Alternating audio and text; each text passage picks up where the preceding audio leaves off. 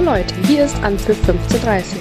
Ihr hört den neuen Fußball-Podcast mit Tobi, Fabi und Sören. Viel Spaß beim Zuhören.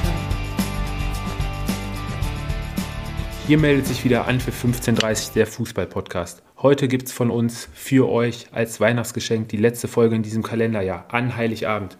Richtig, an Heiligabend. Mit mir zur Seite heute Fabi, Sören, ihr seid auch wieder am Start. Grüß euch. Hallo, Servus. Ja, hallo zusammen. Ja, man hört schon, bei Sören wird es heute von der Qualität ein bisschen schlechter werden, was die Stimme angeht. Äh, ist bei den Eltern Und auch Besuch. bei seiner Top 11. Und auch bei seiner Top 11. Um es mal vorwegzunehmen. Ja, genau, du Fabio, du hast gerade angesprochen, die Top 11 wird quasi am Ende der Sendung, ähm, haben wir uns vorgenommen, dass da jeder mal so seine Lieblingsspieler mit reinwirft und mal gucken, ob wir hinterher zu einer einigermaßen äh, vernünftigen Abstimmung kommen, wo wir alle einigermaßen äh, mit leben können. Aber so innerhalb der WhatsApp-Gruppe hat es ja schon angedeutet, dass es da zu einigen äh, Diskussionen kommen wird. Ja, Jungs, lasst uns doch anfangen. Ähm, den 16. Spieltag haben wir durch mich bedingt ein bisschen schludern müssen. Dafür danke nochmal für euer Verständnis. Das werden wir jetzt so ein bisschen immer mal wieder ähm, mit reinholen. Und wir fangen direkt an mit dem 17. Spieltag. Der letzte Spieltag der Hinserie ist gelaufen. War noch die eine oder andere Überraschung geboten. Sören, möchtest du anfangen mit, äh, mit deinen Bochumern? Ja, also ich glaube, zum VfL braucht man, was beide Spieltage betrifft, äh, nicht großartig viel zu sagen. Ich glaube, alle sind froh, ähm, dass man jetzt ähm, in die Winterpause geht. Ähm, waren ja auch ein paar Verletzte dabei, deshalb war das 0-1 gegen Union, glaube ich persönlich, ja auch gerechtfertigt, wobei ein Unentschieden auch möglich gewesen wäre. aber ich glaube, dass man grundsätzlich mit der Hinrunde sehr zufrieden sein kann äh, im Ruhrgebiet. Ja, ich denke auch, äh, gerade die, äh, die Auftritte an der Kastropper Straße waren, glaube ich, äh, konnte jeder Zuschauer bei jedem Heimspiel sich gut unterhalten äh, gefühlt haben und äh, vier Siege, zwei Unentschieden und auch nur äh, und 10 zu 6 Tore, das ließ sich eigentlich ganz gut. Für einen Aufsteiger ähm, heißt es ja meistens, man soll die Punkte zu Hause holen und ich denke, da sind die Bochumer vollkommen im Soll mit ihrer Leistung. Ja, aber muss man diesen ja, sehr ich gerne. Ich nicht ins Wort fallen, ähm, aber ich denke mal 20 Punkte für einen Aufsteiger sind absolut in Ordnung, wenn man schaut, wer hinter dem VfL steht, ähm, ist man mehr im Soll. Klar, die letzten beiden Spiele jetzt gegen Bielefeld, das wäre oder war eigentlich auch ein Sechs-Punkte-Spiel. Ähm, da bist du ja gar nicht ins Spiel gekommen. Äh, ja, und gegen Berlin, da hast du dich jetzt einfach so ein bisschen auch in die Winterpause gerettet. Ähm, aber ich glaube, mit den 20 Punkten ähm, startest du dann im nächsten Jahr nochmal mit, mit äh, ja, reichlich viel Motivation auch. Ja, denke ich, denke ich auch. Ähm, ich weiß nicht, wie eure Sicht der Dinge ist zu, der, zu dem 1-0 von Max Kruse, den er ja wirklich richtig schön Dropkick äh, ins Tor gehauen hat. Ähm, ich weiß nicht, wer da noch auf der Linie stand bei äh, Manuel Riemann. Ich hatte sofort gedacht bei den Fernsehbildern, ob man da nicht auch äh, hätte noch seinen Kopf irgendwie äh, mit zwischenwerfen können oder mal hochreißen ja, können. Ich glaube, es war Herrn Masovic. Ähm, ja, Reaktionszeit, glaube ich, war relativ kurz. Ähm, aber ich habe mir vorgenommen, zu Max Kruse äh, jetzt in den nächsten oder in der nächsten Stunde gar nichts zu sagen, weil äh, der hat, glaube ich, äh, keinerlei Beachtung verdient. Okay, gut. Ich glaube, da gehen die Meinungen, Fabi, vielleicht ein bisschen auseinander, aber es hat ja auch alles so seine Gründe, glaube ich. Ne? Ähm, also grundsätzlich muss ich sagen, es war ein absolutes äh, Traumtor. Äh, vor allem auch, äh, wenn man die Technik, ähm, wie, er den, wie er den Ball nimmt. Klar, es ist natürlich dann äh, wahrscheinlich auch der eine Tag, an dem das dann auch äh, so in, in der Art und Weise dann äh, oben im Winkel einschlägt.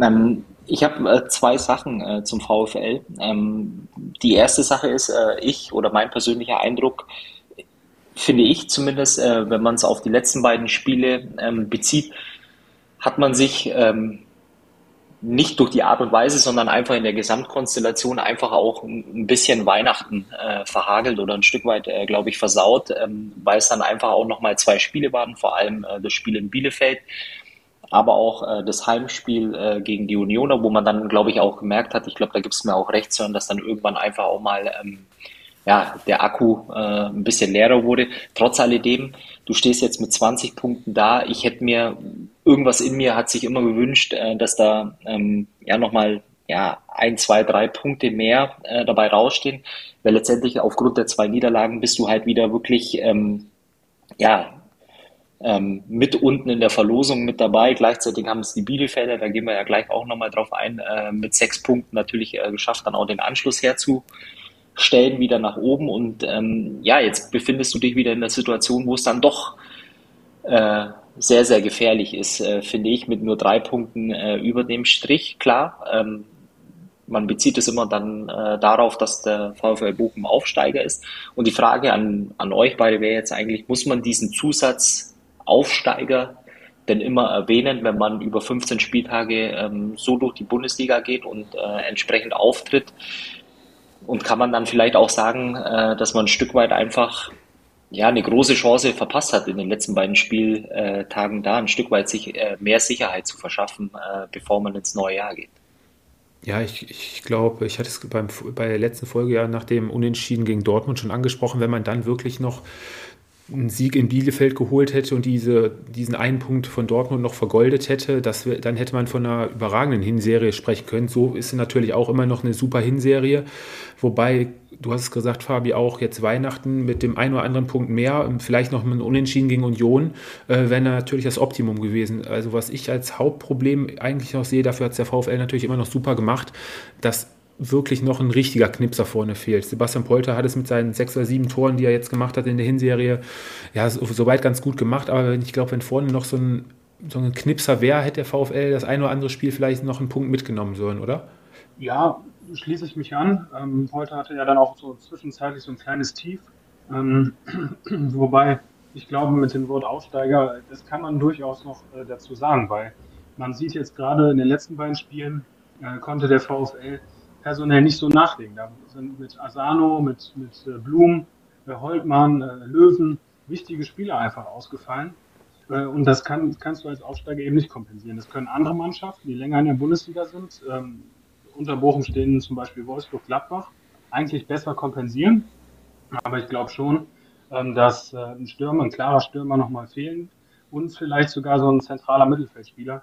Äh, da ja, würde in der Winterpause vielleicht auch irgendwie was passieren. Ich habe äh, mit, mit Barkok äh, von Frankfurt einen auf dem Zettel, denke ich mal, der interessant sein könnte für den VfL.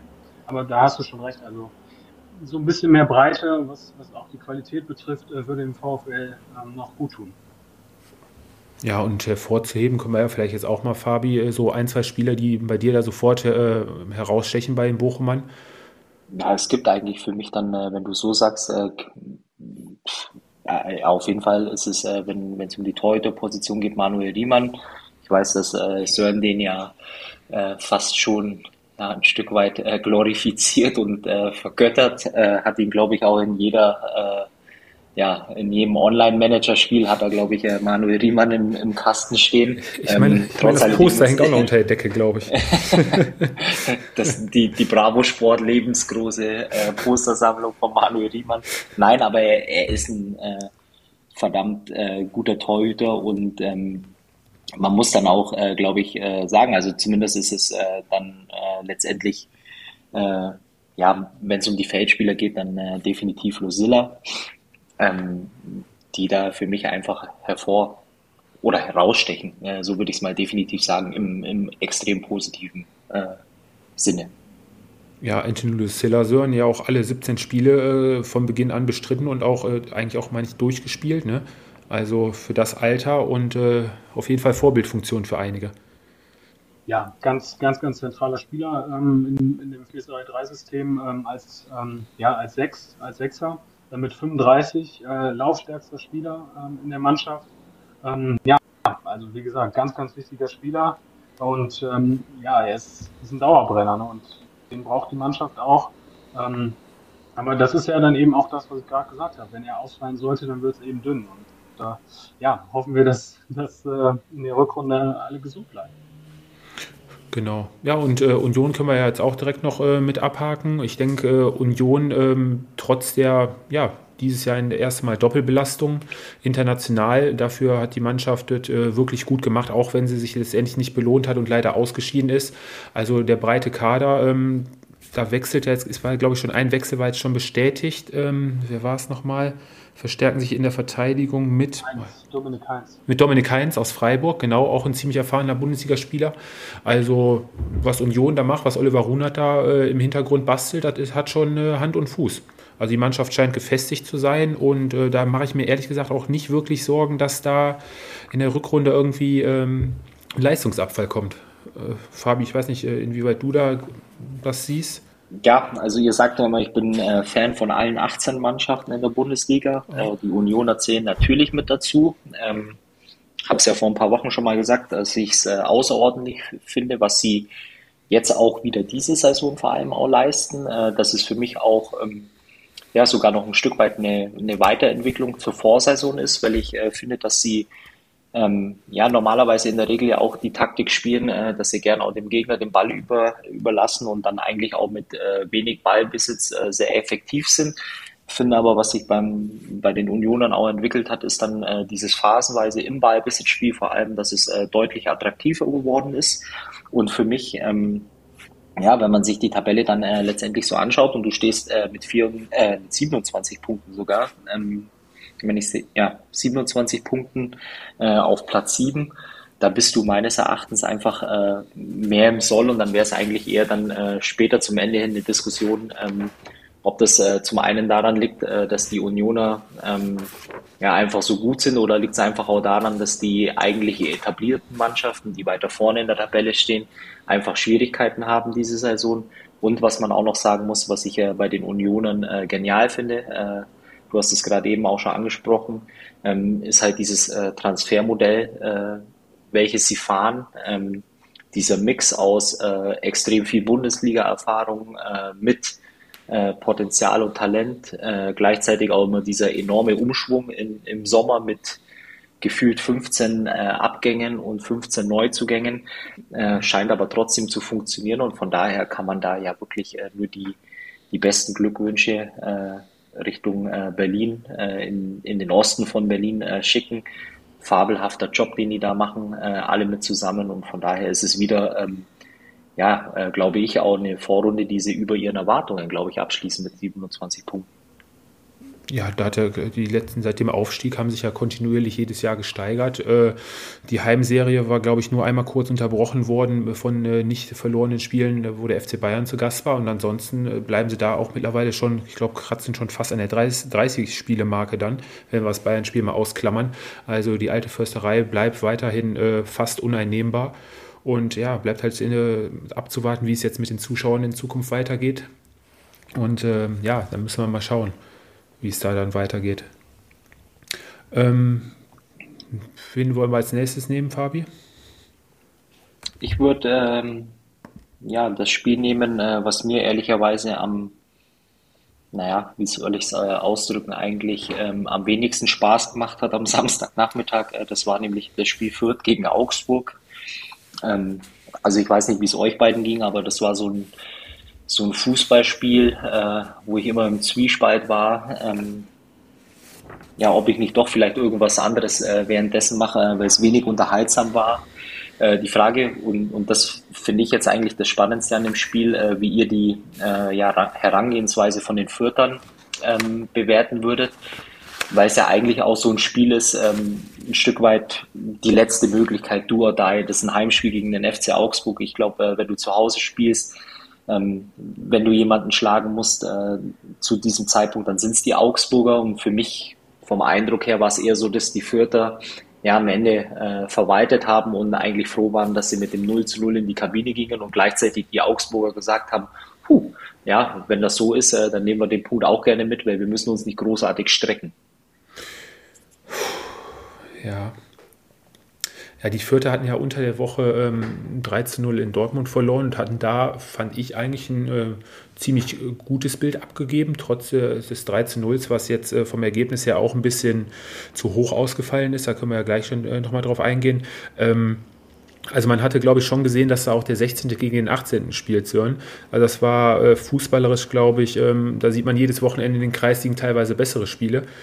Ähm, ja, unterm Strich ähm, hat führt jetzt, glaube ich, zwei Heimspiele zu Hause nicht verloren. Glaube ich, zwei Punkte mitgenommen, ne?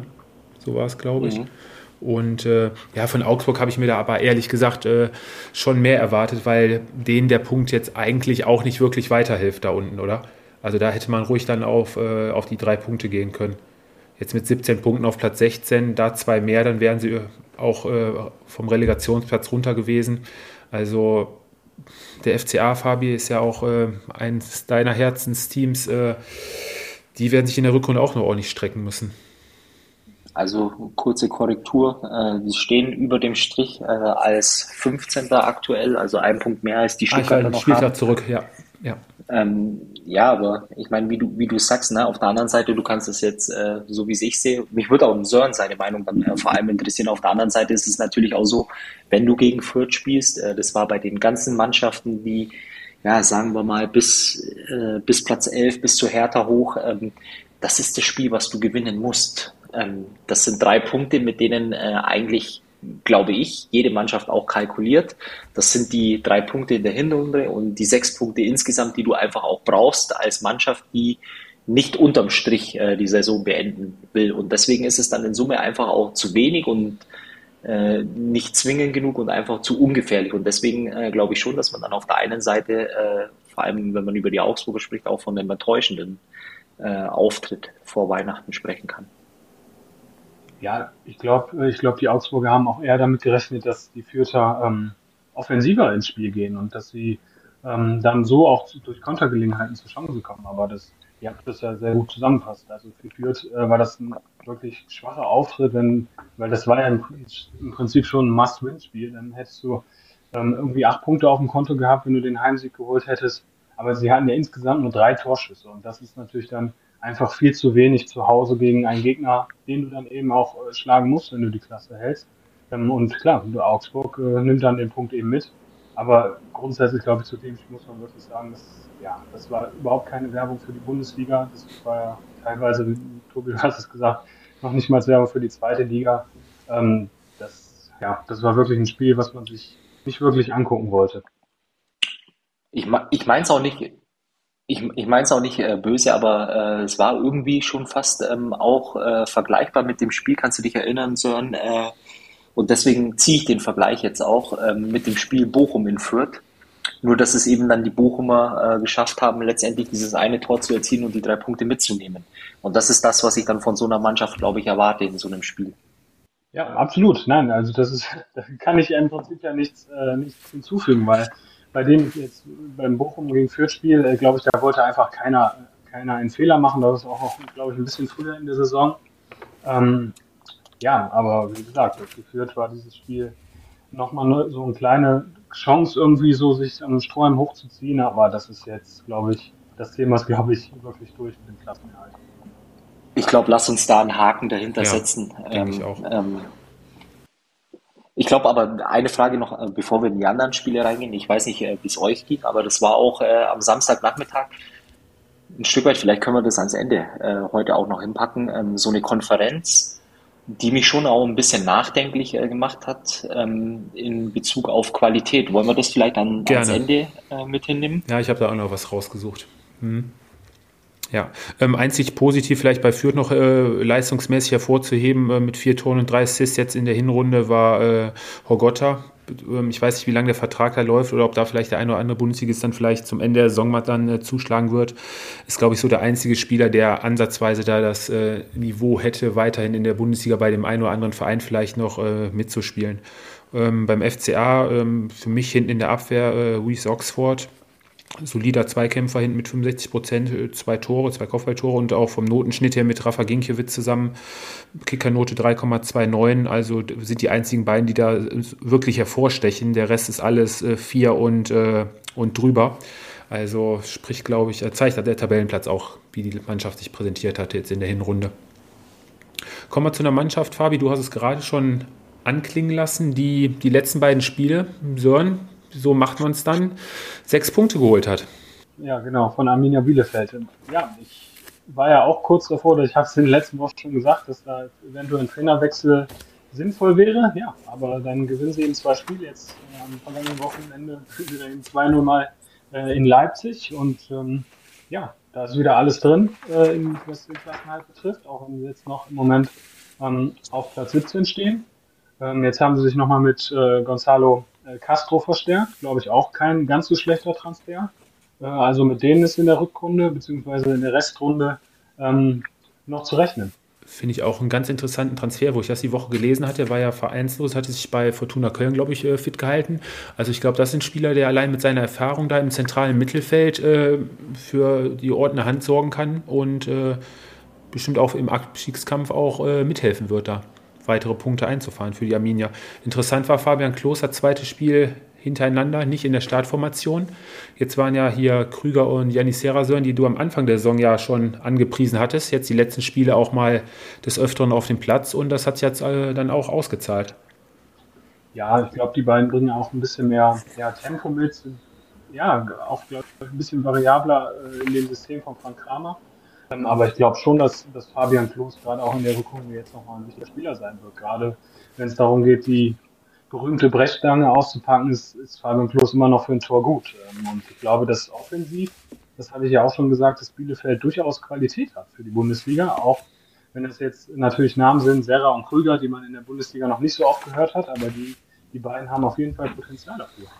Ich hatte sie ja letzte Woche auch schon quasi für ja, fast als zweiten Absteiger mit reingeworfen. Aber Nicht nur fast, sondern ich habe extra nochmal reingehört, reingehört, sondern du hast, ja, ich leg mich fest. Du hast sie, äh, du hast dich äh, sogar festgelegt. Äh, vielleicht ganz interessant äh, bei den Bielefeldern und ich äh, glaube, das ist auch nochmal, ja, definitiv ein Punkt, den man, äh, den wir einmal kurz äh, zumindest andiskutieren oder an, an, äh, ansprechen müssen, ist, ähm, mein Eindruck war der, ähm, im Vergleich zu fast allen anderen Mannschaften, äh, die unten drin stehen, haben die Bielefelder ähm, klar am zweitwenigsten Punkte gesammelt, aber trotz alledem für mich immer den Eindruck gemacht, ausgenommen das Spiel gegen äh, Berlin vor zwei Wochen, äh, dass sie immer nah dran waren, äh, beziehungsweise dann auch in den äh, ganz engen Spielen, äh, in denen es dann äh, letztendlich nur zu einem Punkt gereicht hat, ähm, vielleicht dann auch mal ähm, ja, die drei Punkte einzufahren. Aber trotz alledem habe ich bei den Bielefeldern eigentlich ähm, in fast allen Spielen durchgehend äh, das Gefühl, dass da ähm, eine Mannschaft auf dem Platz steht, die durchaus mithalten kann und vielleicht eigentlich weniger Punkte im Moment auf dem Konto hat,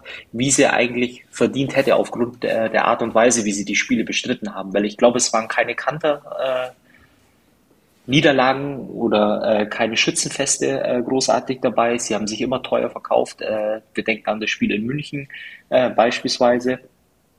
Und ich glaube, ähm, das trifft es eigentlich, äh, da trifft man äh, den Nagel auf den Kopf, wenn man die Bielefelder auf jeden Fall noch nicht abschreibt äh, und einfach mal abwartet, wie sie auch in die Rückrunde starten, weil ich glaube, das ist eine Mannschaft, äh, die mit Sicherheit in der Verlosung mit dabei sein wird, aber durchaus auch äh, das Potenzial hat, am Ende des Tages über dem Strich zu stehen. Ja, ich habe mir jetzt gerade mal die, äh, die ersten paar Spiele aufgerufen, wenn man mal guckt, äh, wie viele Unentschieden alleine da äh, teilweise bei sind bei den Bielefeldern. Also wenn da das eine oder andere, das ist das ja mit Unentschieden, haben wir ja schon häufig gesagt, kannst lieber mal ein Spiel über zwei verlieren, danach wieder zwei gewinnen, anstatt die ganzen äh, Kackspiele mit den Unentschieden. Also gegen die direkten Konkurrenten Augsburg einen Punkt geholt, dann ähm, 4-0 gegen Leverkusen, das ist glaube ich der einzige große Ausreißer. Dann hatten die Gladbacher auch mal Glück, dass sie da mal einen Kantererfolg geholt hatten zu Hause. Und ansonsten knappes 3-2 gegen Mainz unterlegen. Und was haben wir noch? Ja, gegen den VfB jetzt 1-0 gewonnen. Das war auch noch ein Spiel, wo sie gut gepunktet haben. Unentschieden gegen Köln. Also es waren, wie du schon sagtest, Fabi, alles äh, ganz enge Spiele. Und jetzt die letzten beiden Spiele sind dann auch mal äh, zugunsten der Arminia gelaufen. Das ist es ja, glaube ich, auch, äh, was so eine Bundesliga-Saison dann letztendlich auch äh, ja auszeichnet oder so eine Mannschaft auszeichnet. Ähm, in der Regel ist es mal so, würde ich behaupten, äh, du hast nicht 34 äh, Spieltage ähm, Pech und das war auch äh, vielleicht ein bisschen vergleichbar auch ähm, ja, äh, mit der einen oder anderen Mannschaft, die dann in der einen oder anderen Situation eben nicht dieses Spielglück hatte. Bei den Bielefeldern war es jetzt ähm, ja gefühlt auch so, dass ihnen ja ziemlich viel äh, auf die Füße oder vor die Füße gefallen ist, äh, vor allem dann auch in Leipzig. Wobei man aber auch sagen muss, äh, der Auftritt in Leipzig, äh, das war vor allem in der Defensive war das extrem ähm, ähm, stark, äh, vor allem auch von, von so einer Mannschaft, äh, die da hinten in der Tabelle steht. Klar, du machst dann in Unterzahl sogar noch äh, das 2-0, aber das war schon auch ein, ein richtig guter äh, Auftritt und da muss man wirklich sagen, äh, ich bin gespannt, wie es die Arminia in der Rückrunde ähm, ja, macht, aber ich würde sie definitiv noch nicht abschreiben. Ja, du hast gerade. Ich unterstütze dich aber oder ich gebe dir aber auch, äh, ja, vor zwei Wochen hatte ich den ja, fast gleichen Gedanken wie du. Mhm. Ähm, aber da sieht man einfach auch mal, wie schnell das geht, wenn man einfach mal sechs Punkte am Stück holt. Ja, und dann bist du wieder mittendrin in der Verlosung. Ja, das geht ruckzuck und das, äh, ja, so die, die, diese drei Punkte in Leipzig jetzt, äh, ja, keiner mitgerechnet hatte, das hat, glaube ich, hinterher auch die Jubelreaktion von Frank Kramer und dem Team gezeigt, ne? Ja, absolut. Äh, ich glaube, äh, da hat keiner wirklich mit gerechnet, weil die Leipzig ja auch äh, eigentlich nach dem Trainerwechsel in einer sehr guten Form waren. Aber ähm, ich, also ich habe jetzt auch gerade die Tabelle offen. Ich frage mich, wer da jetzt im Prinzip absteigen soll. Ja, das ist ja alles so dicht beisammen. Da kann ja jetzt noch die Hälfte der Liga irgendwie runterrutschen und ich tue mich da echt schwer, mich jetzt schon festzulegen, ähm, wer da definitiv als 17. Ähm, runtergehen soll. Das wird, ich glaube, das ist verspricht äh, richtig viel Spannung jetzt gerade auch ähm, vielleicht zum Ende der Saison hin. Ja, interessant noch, ähm, ich weiß nicht, ob ihr das auch gelesen habt, äh, Fabian Klos durch seinen äh, Platzverweis ähm, ist, glaube ich, auch also ich hätte nur, die gelbe Karte hätte gereicht. Der VRR hat ja hinterher eingegriffen und hat mhm. dann sogar noch mhm. nach, hat nicht eingegriffen, so. Und äh, doch, hat eingegriffen. Doch, doch, doch hat, eingegriffen, hat eingegriffen, aber, ähm, Deine aber da nach? bin ich äh, absolut äh, nicht bei dir, weil ich glaube, ähm, was man sagen muss, äh, Fabian Klos ist mit Sicherheit kein Spieler, äh, dem sowas in der Regel äh, zuzutrauen ist. Er ist auch kein Typ, äh, der solche Fouls begeht. Es war einfach unfassbar unglücklich. Also ich hätte ihn auch nicht runtergestellt, Aber, Fabi, ne? Nicht, dass du jetzt was falsch verstehst. Also die rote Karte hätte ich auch nicht gegeben. Ich hätte und ich hätte ihn runtergestellt, ja? weil wenn okay. du in der Zeitlupe siehst, äh, wie er ihn ja, erwischt, auch äh, über dem Knöchel, das kann ganz böse ausgehen. Ich, ähm, es hat auch ganz wild ausgesehen und ich glaube, man muss dann wirklich auch ähm, Butter bei die Fische lassen äh, und, und sagen, ähm, das ist eine rote Karte, so leid es mir für ihn tut, weil er nicht der Typ oder nicht der Typ ist, äh, der solche Fouls nee. in der Regel begeht oder nicht in der Regel, sondern eigentlich nie begeht. Er kam zu spät, es war unglücklich, aber ich, für mich war es definitiv eine rote Karte. Sören, du bist jetzt der Schiedsrichter und darfst dich entscheiden. Äh, dann gehe ich mit dir und äh, würde auch eine rote Karte zeigen. Okay. Wenn ihr beide das der Meinung seid. Weihnachten. Oh, mh. Auf jeden Fall, worauf ich hinaus wollte, Jungs, ähm, ganz interessant. Ähm, Fabian Klos ist damit äh, ein Spieler, der in allen drei Ligen mittlerweile vom Platz geflogen ist. Dritte Liga, zweite Liga und erste Liga. Den Rekord kann ihm so schnell, glaube ich, auch keiner mehr nehmen. Muss man auch erstmal schaffen. Ähm, ja, wir arbeiten uns ja gerade so ein bisschen äh, anscheinend von unten nach oben. Dann lass uns doch mal weitermachen ähm, mit dem VfB Stuttgart. Fabi, der war ja am 16. Spieltag, hatte der die Bayern zu Gast und ähm, ja, die, der FC Bayern hat es ja relativ entspannt angehen lassen oder beziehungsweise tat sich auch relativ schwer in der ersten Halbzeit, wo der VfB sich eigentlich ganz teuer äh, verkauft hat, ist dann aber im zweiten Durchgang dann innerhalb von, ich glaube, 10, 15 Minuten waren es, doch noch ziemlich unter die Geräder gekommen. Ähm, ja, fand ich auch. Also vorweg ähm, keine Entschuldigung, aber äh, ich fand zum Beispiel auch, äh, das war jetzt in, an beiden Spieltagen auffällig. Ich weiß nicht, wie es euch geht. Äh, ihr schaut ja auch viel Fußball. Äh, ich habe beispielsweise auch äh, gestern ein äh, bisschen hier in, in Frankreich ähm, ja, Paris geguckt. danach konnte ich dann noch umschalten, Spanien diese Woche.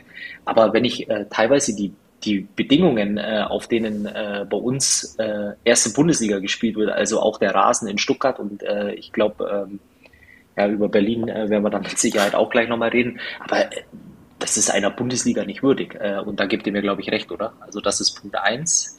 Ja, weiter, Punkt 2. Ja, und äh, Punkt 2, äh, ich fand, ähm, ja, dass es dann am, am Ende, glaube ich, auch äh, das Ergebnis deutlich äh, freundlicher für den FC Bayern aussieht, als es dann eigentlich auch im, im Spielverlauf äh, bis zu dem ja, 2-0 ähm, letztendlich auch war, weil ich fand, es war kein wirklich überzeugender äh, Auftritt der Bayern. Sie gehen früh in Führung. Ähm, ja, aber dann, dann war es eigentlich auch äh, nicht wirklich äh, zwingend und ja, und dann ist es wieder mal die individuelle Klasse, die dann innerhalb, äh, innerhalb von wie vielen Minuten waren es? Ich glaube acht, neun Minuten. Ja. ja, das Ding dann letztendlich äh, zugunsten äh, der Bayern entscheidet. Von daher war es, äh, glaube ich, äh, würde ich es abstempeln als absoluten Pflichtsieg, aber mit Sicherheit äh, keine Kür äh, oder keine Leistung auf äh, oder von der wir uns äh, oder über die wir noch äh, in ein paar Wochen sprechen. Ähm, und letztendlich war der Unterschied in dem Spiel einfach die individuelle Klasse, meines Erachtens. Ja.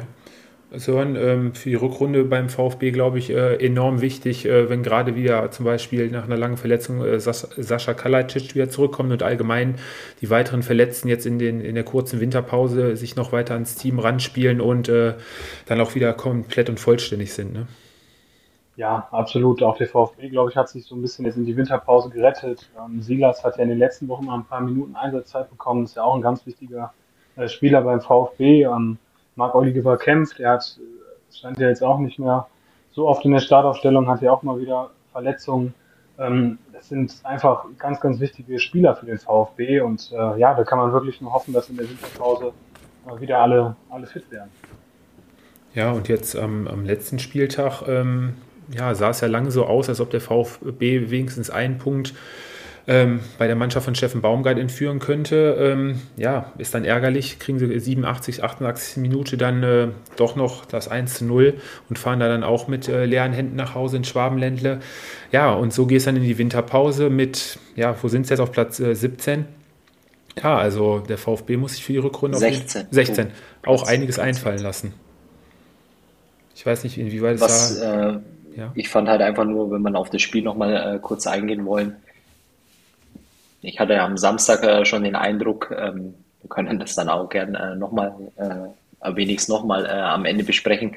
Aber auch das war ein Spiel, ähm, wo ich dann ehrlich sein muss, äh, ich habe es dann äh, phasenweise auch gar nicht mehr so verfolgt, ähm, weil es ein sehr, sehr schwaches Bundesligaspiel war, meines Erachtens.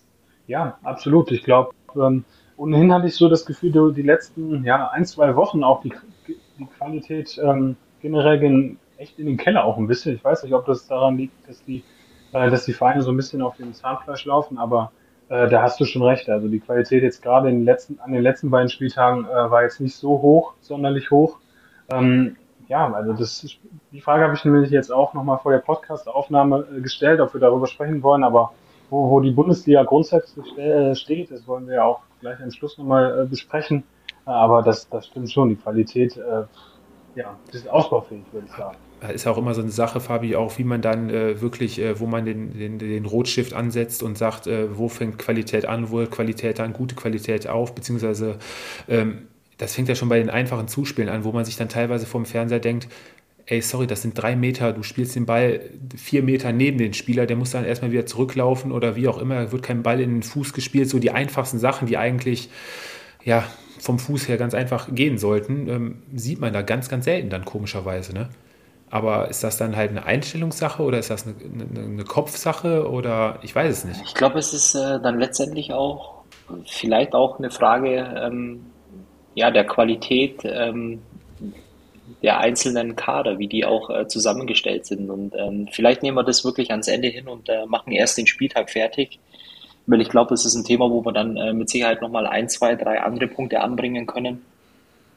Ähm, die es definitiv wert sind, glaube ich, jetzt am, am Ende dann nochmal als äh, ja, separates Thema, glaube ich, zu besprechen, oder? Ja, können wir gerne machen. Können wir gerne machen. Ähm, Sören, kommen wir zu einer Mannschaft, die, wo du ja weiterhin nach dem VfL Bochum auch ein Auge drauf hast. Ähm, wollen wir mal nach Wolfsburg schauen? Die letzten beiden Spiele. Ja, zum Abschiedskandidaten. Können wir gerne machen. Okay. These? Ja, also Ja, also das ist, wie der VfL sich in den letzten Wochen präsentiert, ist wirklich ja, desaströs ähm, gegen, gegen Bayern. Äh, wenn, wenn, du da eine 4-0-Niederlage kassierst und du fährst, ich weiß gar nicht, ich glaube, keine gelbe Karte, ähm, das, das ist schon ein Zeichen für sich. Ja. Ähm, haben insgesamt die Bayern, glaube ich, nur viermal gefault. Äh, das, das spricht ja schon für sich. Also da musst du, wenn du wenn du 4-0 verlierst, dann musst du ja wenigstens jetzt, ohne jetzt äh, zu unterstellen, dass du den Gegner kaputt trittst, aber dass du auch mal eine Reaktion zeigst. Und äh, das war ja bei VfL äh, überhaupt nicht der Fall, haben sich der Sache ergeben. Ähm, und da muss man wirklich im Moment Angst und Bange haben. Mit dem Kader stehst du jetzt ähm, ja, auf Platz 23 Punkte, hast nur drei Punkte äh, Abstand zum Relegationsplatz. Also das ist echt desaströs. Und dann nochmal äh, Fabi äh, wird, sich, wird mich dafür sicherlich wieder äh, kritisieren, aber unter Marc van Bommel hat der VfL sich wenigstens Torchancen erspielt. Und unter Florian Kofeld in den letzten Wochen war das eher, ja, schwach, würde ich mal sagen. Also ich bin ja ähm, auch kein Verteidiger von äh, Kofeld, eigentlich äh, ganz und gar nicht. Ähm, ich fand, was ich ganz interessant fand, äh, war diese Woche dann, äh, dass es ja auch oft äh, durch die Medien äh, geht, dass äh, Florian Kofeld äh, eigentlich der Trainer ist, äh, der ja auf äh, die sympathischste Art und Weise ähm, Niederlagen schönreden kann. Ähm, ich weiß nicht, ich habe es ja in, die, in, unsere Gruppe, habe ich ja am Freitag auch reingeschrieben, das war ein Spiel, ich habe mich am Freitagabend äh, wirklich extrem darauf äh, gefreut, äh, meine Bayern zu gucken. Und ähm, ich war ein Stück weit wirklich verärgert äh, von, von dem Fußballspiel, also nicht, weil die Bayern so schlecht äh, gespielt haben, sondern einfach nur ähm, ja, die ausgewählte Taktik der Wolfsburger. Äh, das hat mich wirklich massiv geärgert, dieses Fußballspiel anzuschauen, ähm, weil wir sehen es ja die, die ganze Saison durch. Es kommen äh, die kleineren Teams äh, kommen nach München, die sich dann äh, vielleicht auch mal mit einer Fünferkette, teilweise vielleicht sogar äh, ja, ziemlich tief stehend äh, am eigenen 16er einigeln. Aber sowas wie vom VfL äh, Wolfsburg ähm, am Freitag in der Allianz Arena, kann ich mich nicht dran erinnern. Und ähm, ja, dann immer dieses Totschlagargument, hätte Wout Weghorst ähm, ja, das 1 zu 1 gemacht, das lasse ich absolut nicht gelten, weil das war ein Auftritt, äh, das war ein Angsthasen-Auftritt. Ähm, jeder, der auch äh, beispielsweise am, am Doppelpass äh, am Sonntag, ja, war auch eine ähm, ja, oder eigentlich äh, sehr witzige Aussage von Justin Faust, glaube ich, war es, ähm, der gesagt hat, hätten sie noch zehn Meter tiefer gestanden, wären sie auf der Tribüne gesessen. Ich glaube, das trifft es ganz gut. Und ich weiß nicht, wie es euch geht, aber das war wieder nur eine Frage der Zeit, bis es dann, oder eine Frage der Höhe, äh, wie das Spiel ausgeht. Und ich war einfach, ja, ähm, ja, schon ein Stück weit äh, schockiert auch von dem Auftritt der, der Wolfsburger, nicht nur in Verbindung mit den Wochen zuvor, aber wenn sich da nicht schlagartig irgendwas ändert, ähm, ja, dann hat äh, Sören wahrscheinlich sogar äh, recht, dann spielst du eher gegen den Abstieg als äh, irgendwie um die internationalen Plätze. Und ich habe es vor der Saison äh, gesagt und äh, da klopfe ich mir jetzt ein, zwei Mal auf die Schulter und sage, äh, der große Verlierer äh, im Trainerkarussell ist der VfL Wolfsburg. Und für mich ähm, die Personalie, die definitiv zu diskutieren ist, ist dann einfach Schmatke, äh, der sowohl bei der Kaderzusammenstellung ähm, oder bei den Ergänzungen als auch äh, bei den Trainern einfach kein glückliches Händchen hat oder hatte. Ähm, ja, äh, dann äh, stellt sich für mich die Frage, ob äh, man nicht vielleicht äh, ganz oben anfangen sollte, darüber zu diskutieren. Ja, ich gucke, habe mir jetzt gerade mal eine andere Statistik aufgerufen. Ich meine, wir kennen den VfL Wolfsburg ja noch aus der letzten Saison als äh, mit das sprintstärkste Team, mit den meisten intensiven Läufen äh, in die Tiefe und äh, auch das Team, was mit die meisten Kilometer abgerissen hat. Ja, und dieses Jahr sieht das völlig anders aus, das Bild. Der VfL Wolfsburg ist das lauffaulste Team der ganzen Liga und äh, ich glaube, das sieht man teilweise auch, wie behäbig dann, wenn überhaupt, wenn sie mal den Ball haben, diese, zu diesem schnellen Umschaltspiel sind sie, kommen sie nur ganz, ganz selten. Das hat jetzt unter der Woche gegen den äh, 1. FC Köln, sah das ein paar Mal ziemlich gut aus, wo sie eigentlich äh, ein ganz gutes Spiel gemacht haben, wo man gedacht hat, ja, das erinnert so ein bisschen zumindest wieder an alte Wolfsburger Zeiten. Aber dann ähm, gerade in der zweiten Halbzeit, wo der FC dann wieder aufkam und äh, dann auch nach Rückstand zweimal zurückkam und sich dann hinterher sogar noch mit dem 3-2-Siegtreffer belohnt hat. Ähm, in der VfL Wolfsburg Abwehr stimmt sowieso schon lange nichts mehr, wo wir letztes Jahr, Fabi, du warst ja ein totaler Fan vom Innenverteidiger Duo Burgs und äh, Lacroix die stehen diese Saison völlig neben sich. Ähm, die Außenbahnen sind, äh, da geht auch gar nichts momentan. Ja, und äh, Wout Weghorst, äh, wo ich ja ein großer, äh, ja, muss ich ja wirklich sagen, Anhänger von gewesen bin die letzten zwei Jahre. Ja, der kriegt keine Bälle, der versiebt die, die Chancen, die er hat, die er sonst die letzten Jahre gemacht hat. Da kommt auch nicht wirklich was bei rum. Ja, da weiß man gar nicht, wo man äh, anfangen soll, Sören. Oder hast du da vielleicht für Florian Kofeld noch den einen oder anderen Tipp? Boah, ich weiß nicht, ob ich einen Tipp für Florian Kofeld habe, ähm, aber ich glaube, äh, Fabi hat die Personalie angesprochen. Schmatke ist im Moment äh, das Thema in Wolfsburg, ähm, wobei ich dann auch eben Marcel äh, Schäfer mit in die Verlosung reinnehmen würde. Da bin ich irgendwie, ja, ich weiß nicht, das ist auch so ein Thema, dass ehemalige Spieler beim Verein dann auch plötzlich in so eine ja, wichtige Rolle auch einfach äh, kommen. Er ist Sportdirektor, da hast du ja schon eine gewisse Verantwortung. Ich weiß nicht, wenn du da ohne Erfahrung plötzlich Sportdirektor beim Champions, äh, Champions Ligisten bist, äh, ob, das, ob das so passt. Also da stelle ich, mir stelle ich auch mal ein Fragezeichen hinter. Ähm, und da wird sich sicherlich in den nächsten Wochen einiges tun. Sicherlich auch um äh, Wout Wekus äh, ranken sich ja auch einige Gerüchte. Und äh, da werden wir sicherlich in Wolfsburg noch äh, einiges, äh, einiges hören. Aber habe ich, äh, Fabi, falls ich mich irre, ist der VfW-Kurs, hatte der sich jetzt nicht verletzt und fällt jetzt länger aus, oder war das äh, Lukas Mecher, der jetzt länger ausfällt? So rum war es, glaube ich. Ne? Mecher. Ne? Mecher ja. fällt länger aus, ne? Deswegen kann ich glaube halt einfach, ja. ich glaube halt einfach nur, wenn man beim VfL Wolfsburg nach 17 Spieltagen äh, letztendlich ja, ein Stück weit aufs äh, Tableau schaut, äh, dann äh, stellt sich für mich eben ja, eine These stelle ich dann einfach mal auf. Ähm, die lasse ich dann auch offen. Ähm, lass mich gerne in der Rückrunde dann eines Besseren belehren.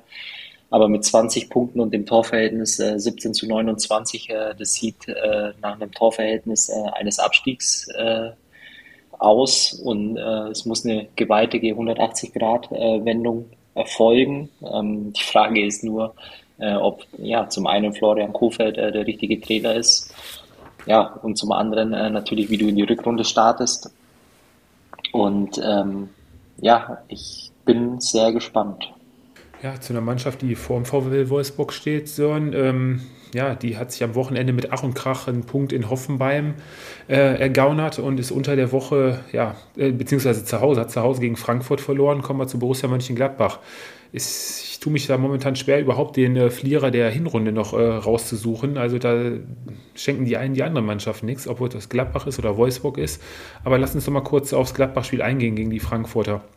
Ähm, soweit eigentlich mh, sind gut gestartet. Flo Neuhaus bringt die Gladbacher früh in Führung und ähm, kurz vor der Halbzeit, die Frankfurter, die bis dato eigentlich in der ersten Halbzeit gar nicht offensiv stattgefunden haben, kommen da ja, mehr oder weniger glücklich. Die wussten in der Kabine wahrscheinlich selber nicht, wie sie zum Ausgleich gekommen sind, äh, durch Boré, der den Ball rüberlegt zu Lindström war es, genau. Und ähm, ja, und die zweite Halbzeit auf einmal Frankfurter Führung, dann bekommen sie noch einen Elfmeter geschenkt und der 3-2 Siegtreffer für die Frankfurter zum Schluss. Ja, die Gladbacher haben alles versucht und hatten hinterher sogar noch 20 Minuten Überzahl. Aber das sind ja bis in so einer Phase, wo dann überhaupt nicht zusammenläuft momentan. Wo man sonst vielleicht noch den 3-2 Ausgleich gemacht hätte, will das Tor einfach nicht fallen. Ich glaube, die Gladbacher sind auch froh, dass sie jetzt äh, mal eine Woche Pause haben, zehn Tage. Ja, und da muss auch einiges äh, in der Rückrunde passieren. Ja, ich glaube, im Moment ist es einfach so, ähm, was, was äh, eine Mischung aus Qualität und, und fehlendes Spielglück. Ähm, die letzten Wochen waren einfach schlecht von Gladbach. Äh, Max Ebel hat es ja dann auch, ich glaube, vor ein paar Tagen gesagt, dass er jetzt erstmal froh ist, dass Winterpause ist, wobei da natürlich auch viele, viele offene Themen sind rund um Gladbach. Äh, ich glaube, dieses Thema mit den auslaufenden Verträgen hat Eberl auch so ein bisschen unterschätzt. Das ähm, ja, verursacht natürlich, wenn es eben nicht läuft, eine ganze Menge Unruhe. Und äh, ja, glaube schon, dass der Kader ähm, dringend eine, eine Blutauffrischung braucht. Und äh, da wird es auch ähnlich wie in Wolfsburg sicherlich in den nächsten Wochen noch was passieren. Ähm, aber ja, mit, ich, was man zu Gladbach, glaube ich, äh, sagen kann, ist einfach, dass sie sich mit Adi Hütter oder das System von Adi Hütter, glaube ich, ja, ist noch nicht so, ist noch nicht aufgegangen. Ähm, und äh, ja, da wird es wirklich spannend sein, ob man überhaupt diesen Strudel, in dem man im Moment ist, äh, ja, unterbrechen kann. Äh, noch gleich äh, noch mit reinschmeißen sollen. Für dich dürfte das noch äh, negative Erinnerungen äh, hervorrufen. Gladbachs zweitschlechteste Hinrunde seit 2011. Damals ist das äh, in der Relegation äh, geendet gegen den VfL Bochum, wo ja die Bochumer damals dann das schlechtere Ende auf ihren Seiten hatten. Ja, hier vierte Pleite am Stück für Gladbach. 17 Gegentore. Also Abwehr natürlich äh, dadurch bedingt, dass die Innenverteidiger, dass einige Innenverteidiger über längere Zeit ausgefallen waren und die Gladbacher auch am Anfang der Saison des Öfteren Verletzungspech hatten. Ja, konnte die Mannschaft sich nicht äh, einspielen, aber irgendwann nach 10, 12 Spieltagen kann das auch keine Ausrede mehr sein. Ähm, viele Leistungsträger laufen ihrer Form schon vom ersten Spieltag an hin hinterher. Und ähm, was ich dich fragen wollte, Fabi, wie sieht es aus? Was denkst du? Wechselt Ginter in der Winterpause oder meinst du, er zieht bis zum Ende durch. Ginter bleibt ähm, und ich möchte es auch begründen, ähm, weil ich finde, dass äh, bei ganz vielen äh, Personalien, bei den Gladbachern äh, Anspruch und Wirklichkeit, glaube ich, ziemlich weit auseinandergehen. Ähm, du hast es eben angesprochen mit den auslaufenden Verträgen. Ähm, ich finde einfach auch äh, ein Stück weit ähm, den, den Anspruch, den der eine oder andere hat, ähm, ja, bei einem Top-Team äh, letztendlich unterzukommen. Ich sehe da einen Flo Neuhaus, äh, sehe ich bei keiner Top-Mannschaft. Äh, Zakaria, gut, er wird, äh, glaube ich, von den äh, Dortmundern umworben. Ja, aber du musst natürlich dann auch konstant gute Leistungen bringen. Und ich sehe in der Gladbacher Mannschaft, äh, ich wüsste nicht mal, wen ich da zum äh, Gewinner der Vorrunde letztendlich. Ähm, ah, doch, ich hätte äh, jemanden. Jan Sommer vielleicht. Äh, Na, dann noch einen zweiten. Scully. Nee, jetzt rein Als, von, der, von, von, der Leistung her, ähm, bis jetzt zu seiner Verletzung eigentlich Jonas Hofmann noch. Mit ja, aber trotzdem, äh, ich, ich sage ja einfach auch, was ist der Anspruch von Borussia Mönchengladbach? Äh, der geht seit, äh, ja, dieser Trend, der zeigt nach äh, ja, mittlerweile einem Jahr äh, stark nach unten. Die Spieler, ähm, die den Anspruch haben, eben bei Top-Teams äh, zu spielen oder Titel zu gewinnen, ja, die bringen für mich einfach nicht äh, konstant äh, genug äh, gute Leistungen, um sich dann auch eben für höhere Aufgaben zu empfehlen. Ich glaube auch, dass es der eine oder andere ziemlich schwer haben wird. Äh, auch nichts gegen Matze Ginter. Äh, ein grundsolider, guter Bundesligaspieler. Aber kannst du dir den äh, bei einer Top-Mannschaft in, in der Premier League vorstellen? Ich kann es nicht. Ähm, dafür sind die zu gut besetzt und deswegen glaube ich auch, ähm, ja, im ersten Schritt muss man auch äh, Werbung für sich selbst äh, machen, äh, in Form von guten Leistungen. Gleichzeitig ist es einfach auch für mich so, dass es in der Mannschaft an so vielen Ecken und Enden einfach auch an Mentalität fehlt. Und ähm, heute ist der Tag der Thesen und ich stelle äh, eine These hier auf. Äh, Adi Hütter hat am äh, Samstag bei dem Spiel in Hoffenheim eine seiner letzten Patronen verschossen, indem er nämlich, äh, vermute ich zumindest, äh, auf, ja, aufgrund äh, von Drucks äh, ja, von Max Eberl oder vielleicht auch von, von den Medien äh, einfach auch nochmal äh, dann die erfahrenen Leute reingeschmissen hat, äh, wie Christoph Kramer. Äh, und ich glaube, äh, er hat danach ähm, mit Sicherheit auch drei Kreuzzeichen gemacht, dass zumindest ein Punkt dabei noch rausgesprungen ist, weil ich äh, die These aufstelle, wenn das nicht geklappt hätte, wäre in Gladbach mit Sicherheit der Haussegen ziemlich schief gegangen und ähm, Adi Hütter wäre diskutiert worden in der Winterpause. Sören?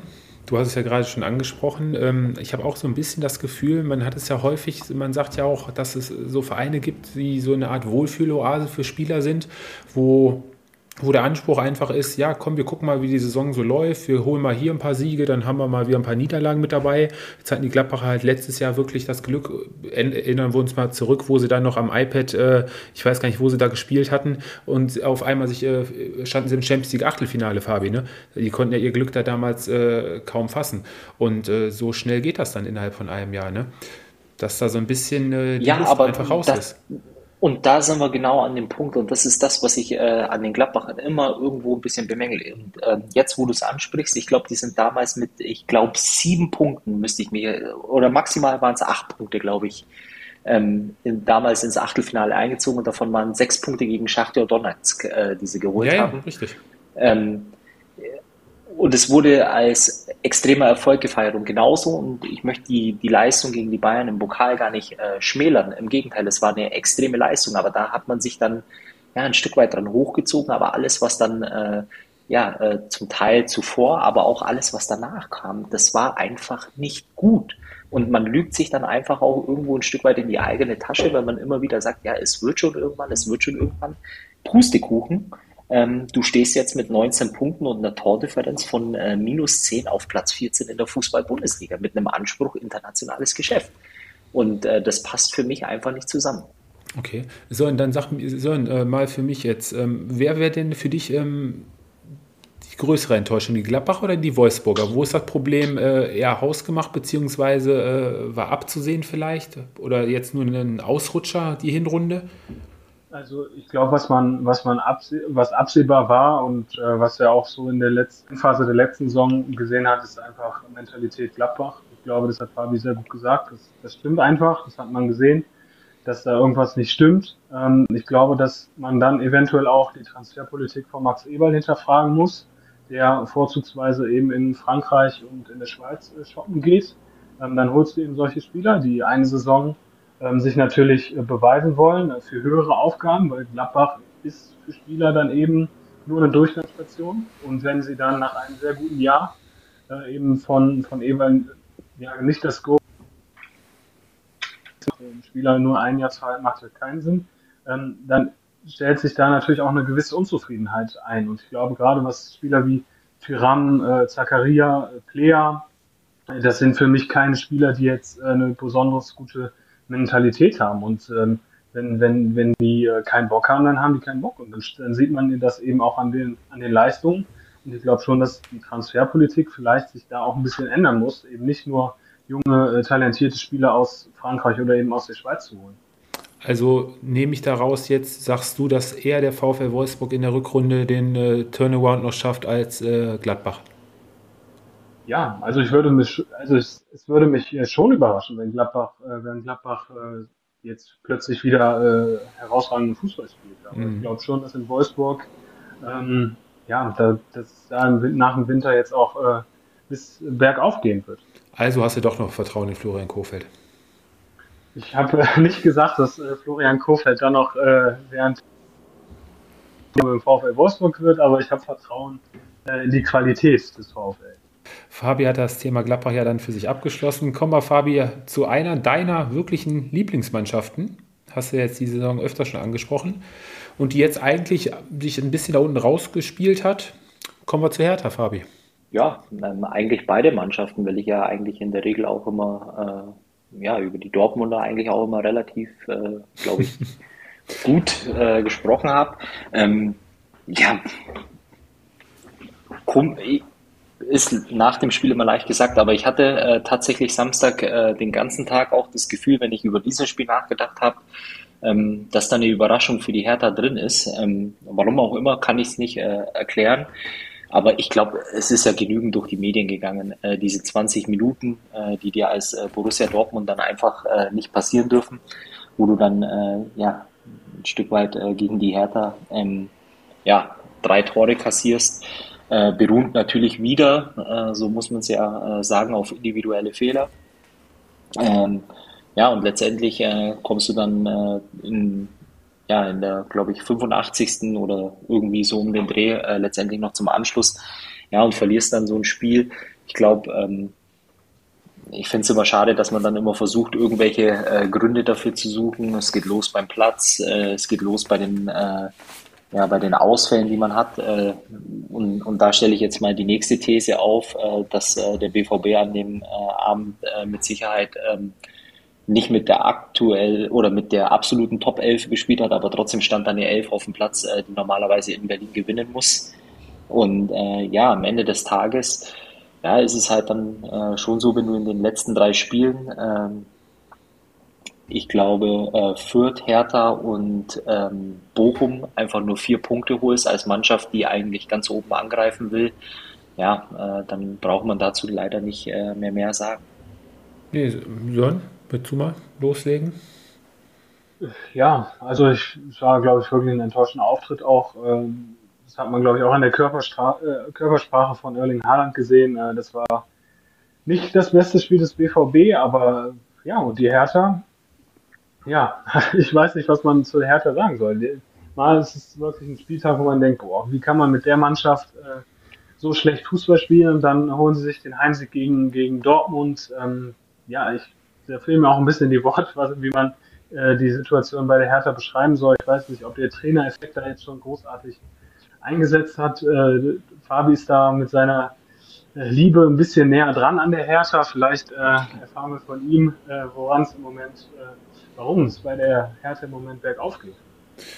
Ich, ich glaube halt einfach auch, äh, was man äh, vielleicht, vielleicht merkt, oder das war jetzt zumindest in dem Spiel gegen, äh, gegen die Dortmunder so, man merkt natürlich, dass sich schon, glaube ich, auch äh, an der Körpersprache ein bisschen was äh, geändert hat äh, bei der Hertha. Die Art und Weise, wie sie die Zweikämpfe annehmen, wie sie in die Zweikämpfe ähm, gehen. Ähm, ich glaube auch, dass es äh, leicht verbessert ist in, in Form von Zielstrebigkeit. Im, ich glaube wieder mehr Drittel. Sich, ne? Ja, dass man einfach auch äh, ja, ein Stück weit ja, da ein bisschen zielstrebiger ist, äh, mehr Abschlüsse ähm, hat. Klar müsste man jetzt wahrscheinlich mit, äh, mit Zahlen äh, untermauern oder belegen können, kann ich jetzt nicht. Ähm, trotz alledem ist es äh, vom Gefühl her so, ähm, ja, dass dann ja eine andere ähm, ja, eine andere Mannschaft mit einer anderen Einstellung auf dem Platz äh, steht, der es dann aber natürlich äh, gegen Dortmund sehr leicht gemacht äh, worden ist. Äh, das erste Tor von, von Belf Belfodil, ja. Ähm, ja, ich, ich übertreibe jetzt mal ein bisschen, aber ich mit meinem Knorpelschaden wäre wahrscheinlich in, in dem Fall auch äh, Axel Witzel davongelaufen. Das war ja für mich eine, eine Szene, die ja schon ein Stück weit einfach auch das Problem dann äh, letztendlich auch ein Stück weit beschreibt, was die Dortmunder dann in der Breite des Kaders haben, äh, gegenüber dann der Mannschaft, die oben drüber steht. Ähm, und, und dann, kommt das eine zum anderen, dann kommen die individuellen Fehler. Julian Brandt war es äh, meines Erachtens äh, mindestens einmal, eher sogar zweimal. Ja, zweimal, ja. Einmal springt ja. er beim Kopfball äh, gar nicht richtig hoch oder geht, lässt den Ball nur auftippen, wo er dann nicht mehr hinterherkommt. Äh, wer auf, war an zwei Toren beteiligt, auf jeden Fall.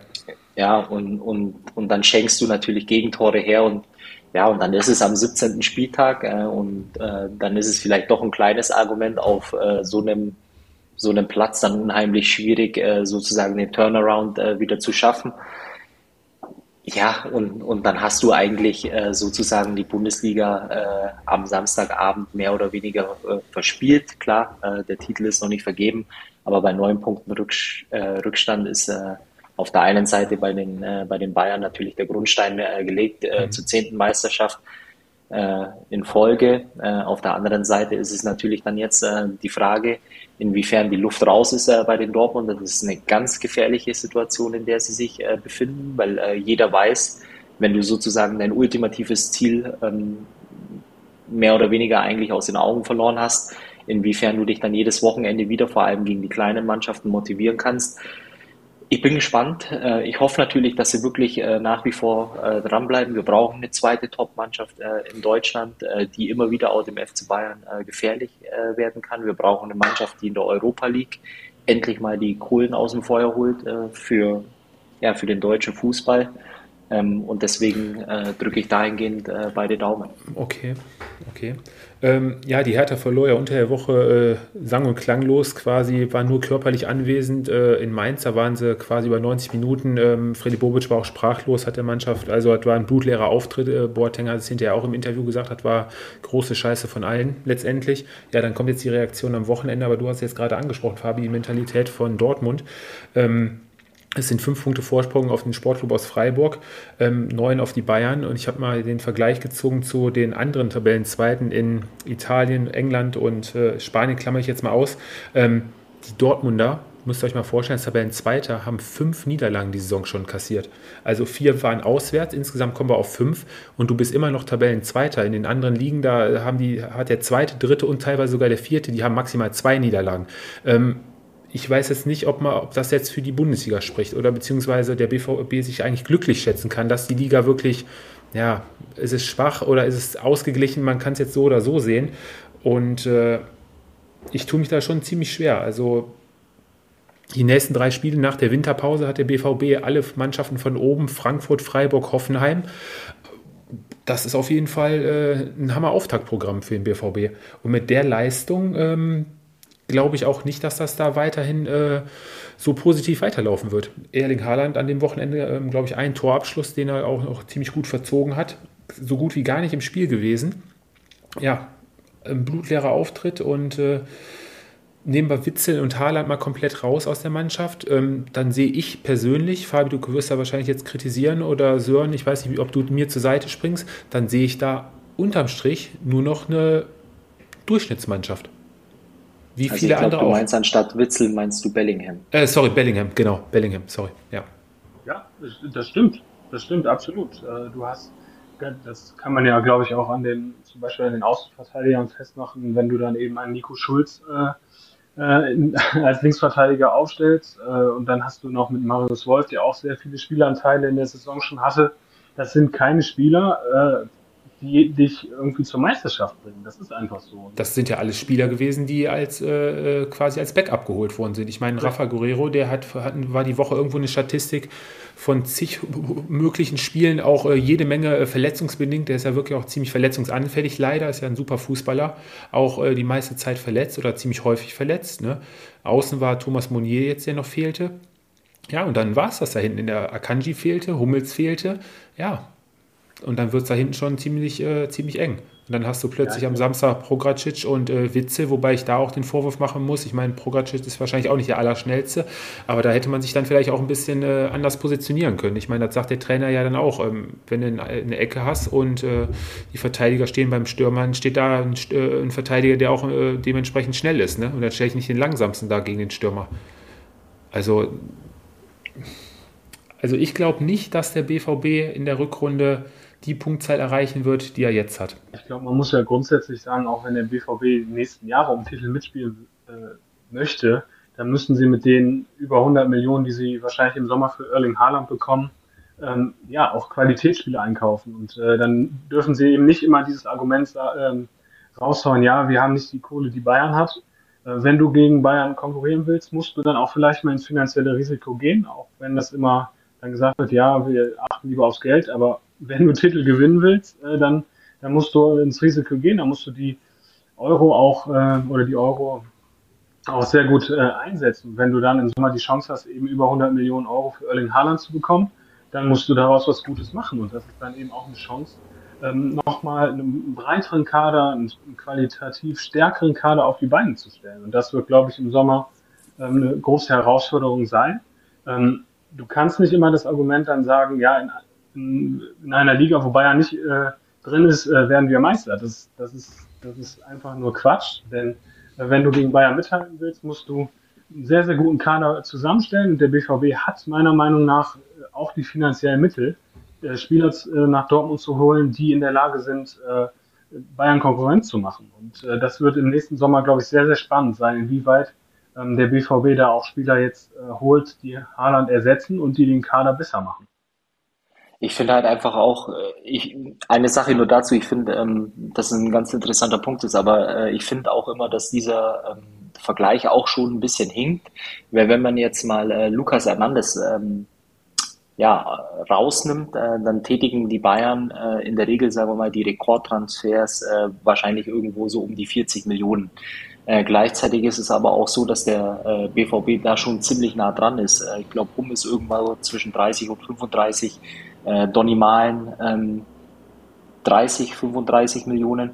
Also es ist nicht so weit davon entfernt von den Transfers, die die Bayern äh, tätigen. Und äh, was, glaube ich, auch der Unterschied dann, ähm, oder was ich mir viel mehr wünschen würde, ist dann eben auch, äh, dass der ein oder andere Spieler dann eben auch gehalten werden kann und dass du dich dann einfach im Laufe der Jahre als äh, Top 10 äh, Mannschaft in Europa einfach auch ein Stück weit dem Gehaltsgefüge anpassen musst, was die anderen Mannschaften ähm, dann im Vergleich dazu zahlen, dass du vielleicht nie ganz oben in der Liga mitspielst, das ist klar.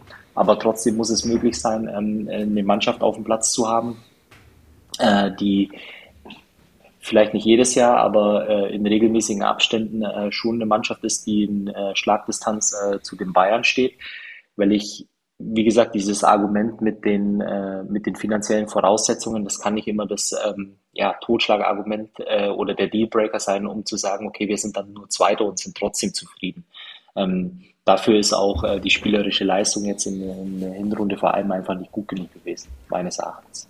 Ähm, ich wollte noch kurz darauf hinaus, äh, Fabi, du bist ja auch immer jemand, ähm, der das Gerede von Aki Watzke ziemlich äh, kritisch beäugt. Und ähm, wie oft haben wir es schon jetzt die letzten Jahre gehört, äh, ja, wir sind konkurrenzfähig, wir haben eine super Mannschaft.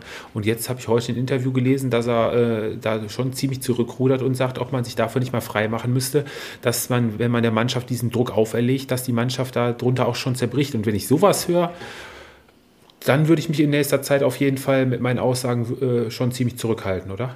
Es ist ja vor jeder Saison das Gleiche. Ähm, äh, in egal welche Expertenrunde man reinschaut, äh, die Dortmunder gehen äh, ja teilweise dann sogar als Favorit äh, in die Saison, äh, weil sie vermeintlich den in der Breite besseren besetzten Kader haben. Ähm, es werden Spieler wie Monier oder jetzt eben auch Malen dann teilweise im Vorfeld mit zu viel Vorschusslorbeeren ähm, ja, überschüttet, äh, dass sie dem Ganzen äh, gar nicht mehr gerecht werden können. Und ich glaube, man muss dann äh, irgendwann einfach auch ähm, ja, für sich entscheiden, welchen Anspruch ich habe als Verein, äh, welche Identität ich dann ähm, ja auch langfristig ähm, letztendlich ja, nach außen tragen will. Und für mich ist es dann immer auch ja, ein Stück weit, man, man prescht nach vorne und rudert dann wieder zurück. Und das ist genau eigentlich das falsche Signal, was du an die Mannschaft aussendest, weil du jetzt äh, ja sozusagen wieder auch äh, der Mannschaft ein Alibi verschaffst. Äh, wenn die Vereinsführung schon davon spricht, ja eigentlich ähm, ist der zweite Platz da, wo wir hingehören, ja, dann nimmst du die eigens äh, gesteckten Saisonziele ja schon wieder ähm, ja, ein Stück weit zurück und äh, gibst der Mannschaft das Alibi, dass es reicht, wenn sie sich für die Champions League qualifizieren. Und äh, dann ist für mich einfach der Punkt erreicht, wo ich es einfach nur verdammt schade finde, weil ähm, ja, äh, dann, dann sprichst du nicht mehr von den beiden Top-Mannschaften in der Bundesliga, sondern dann haben wir nur noch eine. Mhm. Und so ehrlich muss man dann sein. Ja. So, Jungs, ich sehe gerade die Zeit, die läuft. Wir haben heute schon einen richtig guten, guten Schluss hier drin, aber haben noch ein bisschen was vor uns. Ähm, lass uns doch mal ein bisschen ähm, aufs Gaspedal drücken. Sören, ähm, mal kurz RB Leipzig, die Hinrunde. Ganz, ganz schwierig. Äh, ja, teilweise sehr, sehr gute Spiele in der Champions League, in PSG zum Beispiel. Äh, dann schwache Auftritte in der Bundesliga, jetzt ein Trainerwechsel, zwei gute Spieler unter Tedesco, dann einen schwachen Auftritt gegen Bielefeld. Also ich kann ich überhaupt nicht einschätzen, wie konstant Konstanz äh, fehlt komplett und äh, dementsprechend, glaube ich, stehen sie auch äh, durchaus zurecht, aber nur auf Platz 10. Okay, eine oder andere Verletzung natürlich äh, jetzt auch noch hinzugekommen. Forsberg sich jetzt auch verletzt, aber momentan fällt den Leipzigern gerade offensiv, äh, das war jetzt äh, gegen Bielefeld zu sehen und äh, nicht wirklich viel ein. Ne? Viel Ballgeschiebe bis rundherum 16er, relativ häufig auf den Ball draufgetreten, nicht hinter die Ketten gekommen, wenig Abschlüsse. Ich mh, mm, tue mich da auch ziemlich schwer, da ein Fazit zu ziehen ähm, und es nur da an den beiden Abgängen unter der, unter, äh, am Anfang der Saison festzumachen, ist, glaube ich, auch jetzt äh, nicht mehr so der Fall. Wird sich halt zeigen, aber ich bin guten Mutes, dass äh, Domenico Tedesco da auf jeden Fall äh, die richtigen Schlüsse rauszieht aus den letzten Spielen. Und er macht auch ja wirklich einen ziemlich äh, vernünftigen, äh, taktisch guten Eindruck. Da hat er einiges drauf und ich denke, dass äh, RB in der Rückrunde auf jeden Fall wieder in die Spur finden wird. Ähm, ja, bezüglich RB, äh, das ist eine einzige Enttäuschung. Wenn es eine Schulnote wäre, dann wäre es Note 5, äh, wenn man einfach äh, den Ansprüchen so weit äh, oder so sehr hinterherläuft, ähm, dass es überhaupt gar nicht mehr in Einklang zu bringen ist mit den ja, mit den Ansprüchen, die man als Club hat. du musst dich jetzt wieder versuchen, aus der Situation ja, ja, rauszuwinden in, in Form von äh, vielleicht auch mal schmutzigen Siegen. Ähm, für die Leipziger geht es jetzt äh, in der Hinrunde vor allem zum Beginn nicht darum, äh, schön zu spielen, sondern einfach die Punkte zu sammeln. Die Champions League ist in Schlagdistanz, es sind sechs Punkte, es kann schnell gehen in der Bundesliga, das haben wir äh, vorne äh, wie hinten in der Tabelle äh, eindrucksvoll äh, die letzten Wochen miterlebt. Und von da abschreiben würde ich sie nicht, äh, aber Schulnote 5 für die Hinrunde. Ähm, so, dann kommen wir zu einer Mannschaft, die, die am Anfang der Saison wirklich äh, ziemlich tief unten drin stand und wo es auch ziemlich unruhig wurde. Und ähm, du hast immer gesagt, da sind Spieler, die müssen sich erst finden. Und wenn das einmal läuft und der Trainereffekt greift, dann wird die Mannschaft auch ins Rollen kommen. Und das ist wirklich jetzt der Fall. Die Frankfurter, ich glaube, 18 von oder 21 von 24 möglichen Punkten die letzten Spiele geholt. Auf einmal auf Platz, was waren sie jetzt? Sechs, glaube ich, ne? Sechs auf sieben 24 Punkten. Ähm, der Trainereffekt hat gegriffen, die Mannschaft glaubt an den Trainer und äh, hat sich jetzt die letzten Wochen auch mit wirklich äh, guten Ergebnissen belohnt. Ähm, fußballerisch lässt sich das auch ziemlich gut angucken und äh, kann man schon vergleichen mit dem Umschaltfußball von, vom letzten Jahr vom VfL Wolfsburg. Das sieht man immer mehr jetzt, oder? Bei den Frankfurtern. Absolut, äh, das System von, absolut. Das System von Glasner, äh, glaube ich, klickt jetzt so langsam. Die Neuzugänge ähm, kommen auch besser rein. Kamada äh, hat sich auch so aus seinem Formtief gespielt. Ähm, ja, also das, es hat lange gedauert, aber ich glaube, die Auftritte gerade auch in, international waren wichtig, damit die Mannschaft sich noch schneller findet und stehen meiner Meinung nach gerade durch diesen äh, Zwischensprint äh, jetzt äh, verdient äh, auf Platz 6 auch. Ja, denke ich auch, auf jeden Fall. Philipp Kostic flankt sich hier, glaube ich, auch hier wieder auch topführend bei den Flanken jetzt. Hat auch nach seiner ja, ziemlich äh, schweren Situation am Anfang der Saison, wo er ja unbedingt weg wollte, hat er sich jetzt auch wieder eingefügt, ähm, scheint auch wieder richtig Bock drauf zu haben. Vorne Boré und Lindström harmonieren auch immer besser von Spiel zu Spiel und auch äh, die Defensive im Mittelfeld mit Jakic, der zwar jetzt im letzten Spiel gefehlt hat, und Gibrisso ähm, sieht halt auch ganz gut aus und gerade hinten, da kommen wir später dann noch bei der Top 11 der Hinrunde drauf, hat die Eintracht ja auch den einen oder anderen ziemlich guten Innenverteidiger. Also die Eintracht äh, macht wieder richtig Spaß. Die Spiele kann man richtig gut angucken, sind immer unterhaltsam, ziemlich torreich. Also, Fabi? Ja, äh, bei der Frankfurter Eintracht äh, würde ich mich einfach jetzt mal am 17. Spieltag ein bisschen äh, zurückhalten, äh, weil ich ja eher mal kritisch war. Hm. Jetzt äh, geht es in die richtige Richtung.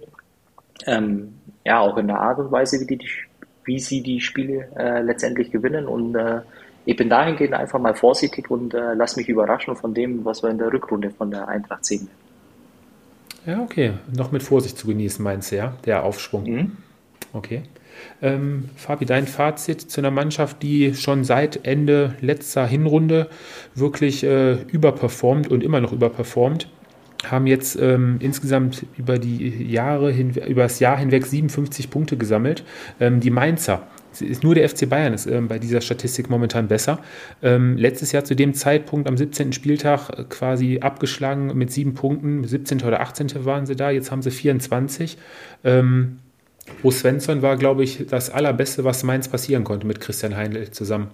Ja, offensichtlich. Also ich glaube, es gibt nicht äh, viel, was man da dagegen sagen kann. Also ähm, es kommt ja immer noch viel mehr dazu, sondern das ist ja auch die Art und Weise, wie sie in die Spiele gehen. Ähm, es ist die Art und Weise, wie sie auch mittlerweile gegen die ja, vermeintlich großen und auch dann die äh, ganz großen Mannschaften äh, wie den Bayern äh, letztendlich die Spiele bestreiten.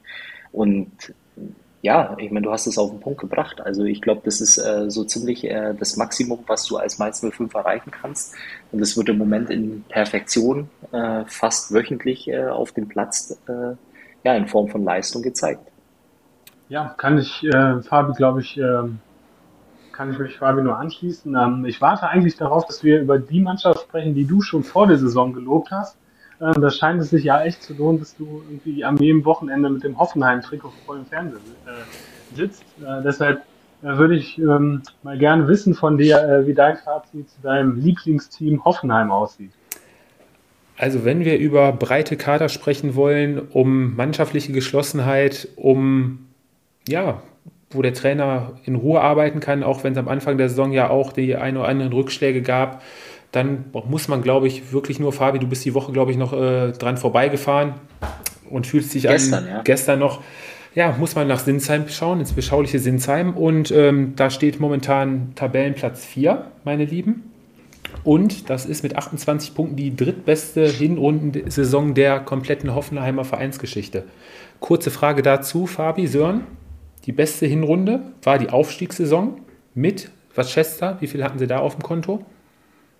Punktemäßig. Mhm. Jetzt haben wir 27. Äh, äh, dann würde ich sagen, es waren 34. Ja, okay. Sören, legst du noch einen drauf? Ich sage 39. ja, okay, da wäre ein bisschen. Ja, wir sind bei 35. Ähm, ich nenne mal noch mal so ein paar Namen, die am 17. Spieltag damals noch gegen Schalke gespielt haben. Die TSG war damals Herbstmeister und der VfL Wolfsburg wurde damals Meister. Bei der TSG Salihovic, Dembaba, Ibisevic, Obasi, ja, und bei Schalke, Fabi, war unter anderem noch Manuel Neuer oder ein Gerald Asamoah noch mit aktiv. Also, ja, ich weiß, ich kann mich an das äh, letzte Spiel erinnern. Das war in der Allianz Arena ein äh, 2-1 Luca Toni, glaube ich, 90. Minute. Ähm, äh, da ging ja, ähm, es war ein Kopf-an-Kopf-Rennen äh, um Richtig, die genau. Herbstmeisterschaft. Genau. Ja. genau, und dann äh, Luca Toni, glaube ich, in der 89. oder 90. Minute.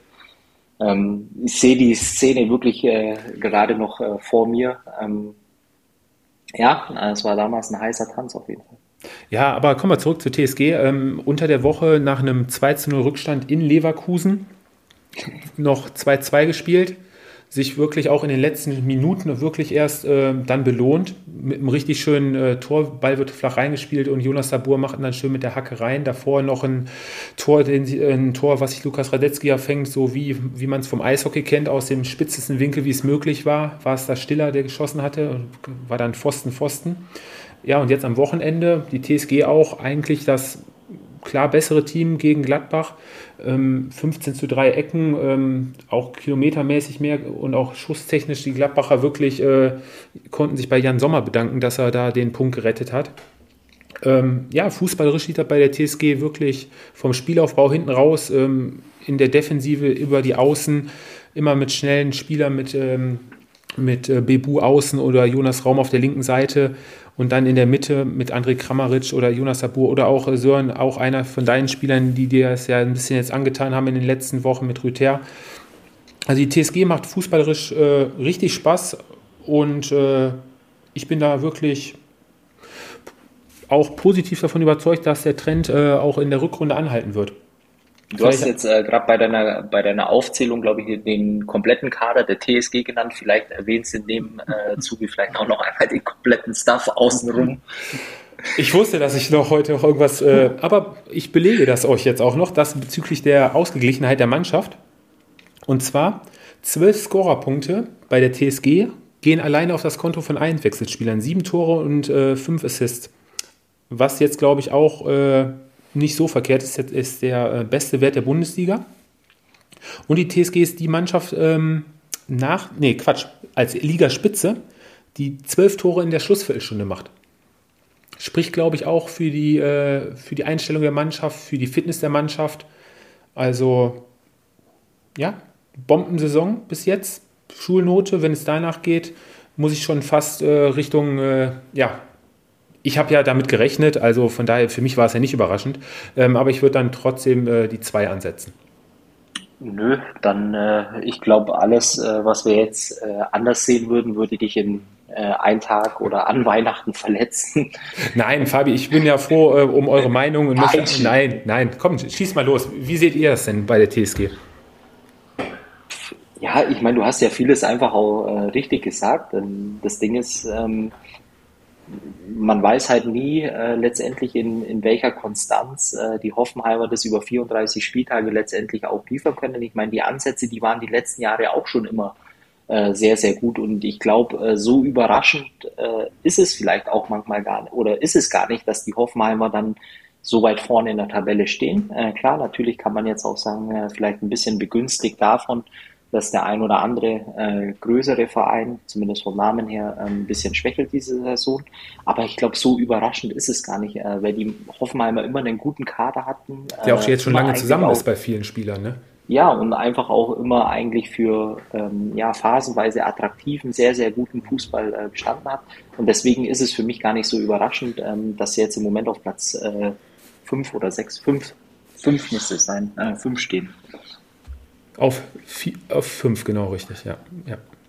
So, möchte ich noch auch ja. noch weiter lobend mit dazu ja, gesellen? Du bist ein ja, Prophet, kann man das so sagen, was die TSG betrifft. Ich hatte ja vor der Saison wirklich meinen Zweifel, ob das so gut geht. Ähm, aber im Moment, wie gesagt, verdient äh, da oben, wobei ich dann schon wieder weiterdenke und mich schon so ein bisschen auch, auch fürchte vor diesen dann wohl folgenden grausamen grausamen Fußballabend, Donnerstagsabend, wo, wenn die TSG irgend, gegen irgendwelche äh, ja, Länder, europäische Mannschaften spielt und dann so die, die Spiele auch ein bisschen abschenkt, weil dann der Fokus wieder auf der Bundesliga. Äh, warum, warum redest du vom Donnerstag? Warum kann es nicht ein Dienstag oder Mittwoch sein? Ja, dann, dann würde ich, dann würde ich lieber äh, äh, Freiburg und äh, wen haben wir denn da noch? Und äh, ja, Freiburg würde ich dann eher in der League. Dann doch eher in der Europa League. okay. Ähm, da, ähm, die Mannschaft Freiburg überlassen wir am besten so ein äh, Fabi. Ich weiß nicht, ob da mittlerweile die Freiburg-Trikots bei Fabi zu Hause angekommen sind als Weihnachtsgeschenk. Ähm, leider noch nicht. Äh, und, und wenn, dann wäre es ja eh eigentlich äh, ein Fan-T-Shirt äh, von, von äh, Christian Streich. Ähm, ja, ich meine, wir haben die letzten Wochen schon so viel äh, über den SC Freiburg äh, geredet. Ich glaube, man, man kann dem Ganzen gar nicht gerecht werden mit ja, wohlwollenden äh, Worten äh, und auch ähm, Begeisterung, die man äh, dem Verein entgegenbringen kann. Das ist, ja, finde ich schon auch fast ein kleines äh, Märchen, äh, was da im Moment stattfindet. Ähm, jetzt äh, natürlich auch noch mit dem, mit dem Abschlusssieg äh, zum, ja, zur Weihnachtspause oder zur Winterpause. Das ist einfach äh, sensationell und da passt einfach alles zusammen. Äh, Kloppo meinte äh, irgendwann mal äh, Arsch auf Eimer. Ähm, ja, fasst wahrscheinlich äh, ziemlich gut zusammen. Ja, und es war jetzt auch die letzten Wochen, war ja auch äh, nicht nur von Erfolg gekrönt. Ne? Da waren ja zwischenzeitlich mal äh, drei Niederlagen am Stück. Ne? Und äh, dass sie dann trotzdem immer noch jetzt äh, auf Platz drei stehen, äh, ja, da sind wir dann wieder beim Thema, ne? mit der ausgeglichenen Liga, beziehungsweise halt mit, der, äh, mit den Schwächephasen der Top-Teams eigentlich. Ne? Aber fußballerisch war das jetzt äh, am Wochenende auch wieder ein richtig klasse Auftritt, äh, wie sie da Leverkusen teilweise wirklich äh, phasenweise äh, hinterher haben laufen lassen. Ähm, 15 zu 7 Torschüsse alleine jetzt für, für den Sportclub. Das war schon eine richtig klasse Leistung. Also Hut ab auf jeden Fall vor der Mannschaft von Christian Streich und fußballerisch auch äh, 1A. Wollen wir denn mal so langsam äh, in Richtung vielleicht äh, Top 11 äh, gerne, der Bundesliga? Gerne. Gehen? Aber bevor wir damit anfangen, Fabi, lass uns doch noch kurz das äh, Saisonfazit von Carsten anhören. Der hat mir heute eine Sprachnachricht zukommen lassen und da zieht er ähm, ja, so ein kleines Zwischenfazit nach 17 Spieltagen über die Werkself aus Leverkusen. Und wenn wir uns das angehört haben, dann können wir gerne mit der Top 11 sofort starten. Ja, hallo ihr drei. Freut mich, dass ihr mich mal wieder zu Wort kommen lasst. Ähm, ihr wolltet ein Hinrundenfazit von Bayern 04. Ja, was gibt es zu sagen? Es ist jedes Jahr im Grunde das Gleiche. Man kann sich, glaube ich, alle Jahresrückblicke anhören, die man zu Bayern 04 hat und wird immer wieder das Gleiche finden. Das einzige Beständige bei Bayern 04 ist die Unbeständigkeit. Man hat klasse Spiele gemacht, die Ergebnisse nicht stimmten. Man hat schlechte Spiele gemacht, wo die Ergebnisse stimmten. Hinzu hat man wie alle Jahre wieder auch Führungen wie gegen Köln, Frankfurt oder Hoffenheim verspielt, kläglich verspielt und jährlich grüßt das Murmeltier. Nicht täglich, aber jährlich. Ja, sonst, ich gehe jetzt mal die Mannschaftsteile ansonsten durch, würde ich sagen, im Tor Lukas Radetzky, er sah nicht immer fehlerfrei aus, aber im Grunde ist es schon einer der besseren Torhüter in der Bundesliga. Ihm Vorwürfe zu machen, wäre für mich fehl am Platz. Eine solide bis gute Hinrunde gespielt. In der Verteidigung, was haben wir da? In der Abwehr. Also für mich ist Jonathan wieder auf dem Weg, ein fester Bestandteil der Innenverteidigung zu werden, hat auch mit Abstand die meisten Spiele gemacht. Ähm, Edmund Tapsoba fehlte verletzungsbedingt am Anfang der Saison. Nach hinten heraus hat man ihm dann gemerkt, dass da etwas fehlt, konditionell vor allem. Hat dann auch seine Auszeit bekommen. Ähm, Neuzugang, Neuzugang Kosonuglu hat gerade zu Saisonbeginn wirklich, als er mehr oder weniger ins kalte Wasser geworfen worden ist überzeugt, ist dann durch Tabsoba ersetzt worden und dann zum Ende der Hinrunde wieder eingesetzt worden. Ich denke, da ist noch Luft nach oben, aber das sieht schon mal gar nicht so schlecht aus. Ähm, bei den Außenverteidigern hat man mit Jeremy Fringpong auf dem Rechtverteidigerposten wirklich eine super Verstärkung gemacht, was ich nicht so eingeschätzt hätte, muss ich auch sagen. Links war es dann so, dass man mit Hinkepi, Bakker zwei Spieler hatte, die, auf die man nicht so auf den Schirm hatte, sage ich mal. Auch wenn ein Spieler von Paris kam, ist es zwar vielleicht, sage ich mal, für die Bundesliga reicht es, aber die internationale Klasse hat er nicht. Dann ist er verletzt gewesen, da fehlt es dann auch etwas. Und mit Hinkepi hat man natürlich das Scouting-System äh, eine super Verstärkung gemacht. Ein Allrounder, defensiv überall einsetzbar, das passt. Dann im Mittelfeld, ja, im Mittelfeld, wenn man Florian Würz zum Mittelfeld bezieht, muss man sagen, er hat das Talent bestätigt, wird langsam zum gestandenen Bundesliga-Profi und ich denke, das ist nur eine Frage der Zeit, für welches Geld er zu welchem Verein wechselt. Ähm, ja, dem hierbei für mich am Anfang der Saison überraschend stark. Ich habe nicht gedacht, dass ein Spieler vielleicht doch noch, dass er seine 32 Millionen versucht, doch nochmal zu rechtfertigen. Und nach hinten hinaus war er eigentlich eher wieder so das Gewohnte mit Leppis, mit Pässen, die man nicht versteht. Und ja, wen haben wir sonst da? Äh, defensiv, also auf der 6, hat man das sogenannte Mentalitätsmonster Andrich gekauft.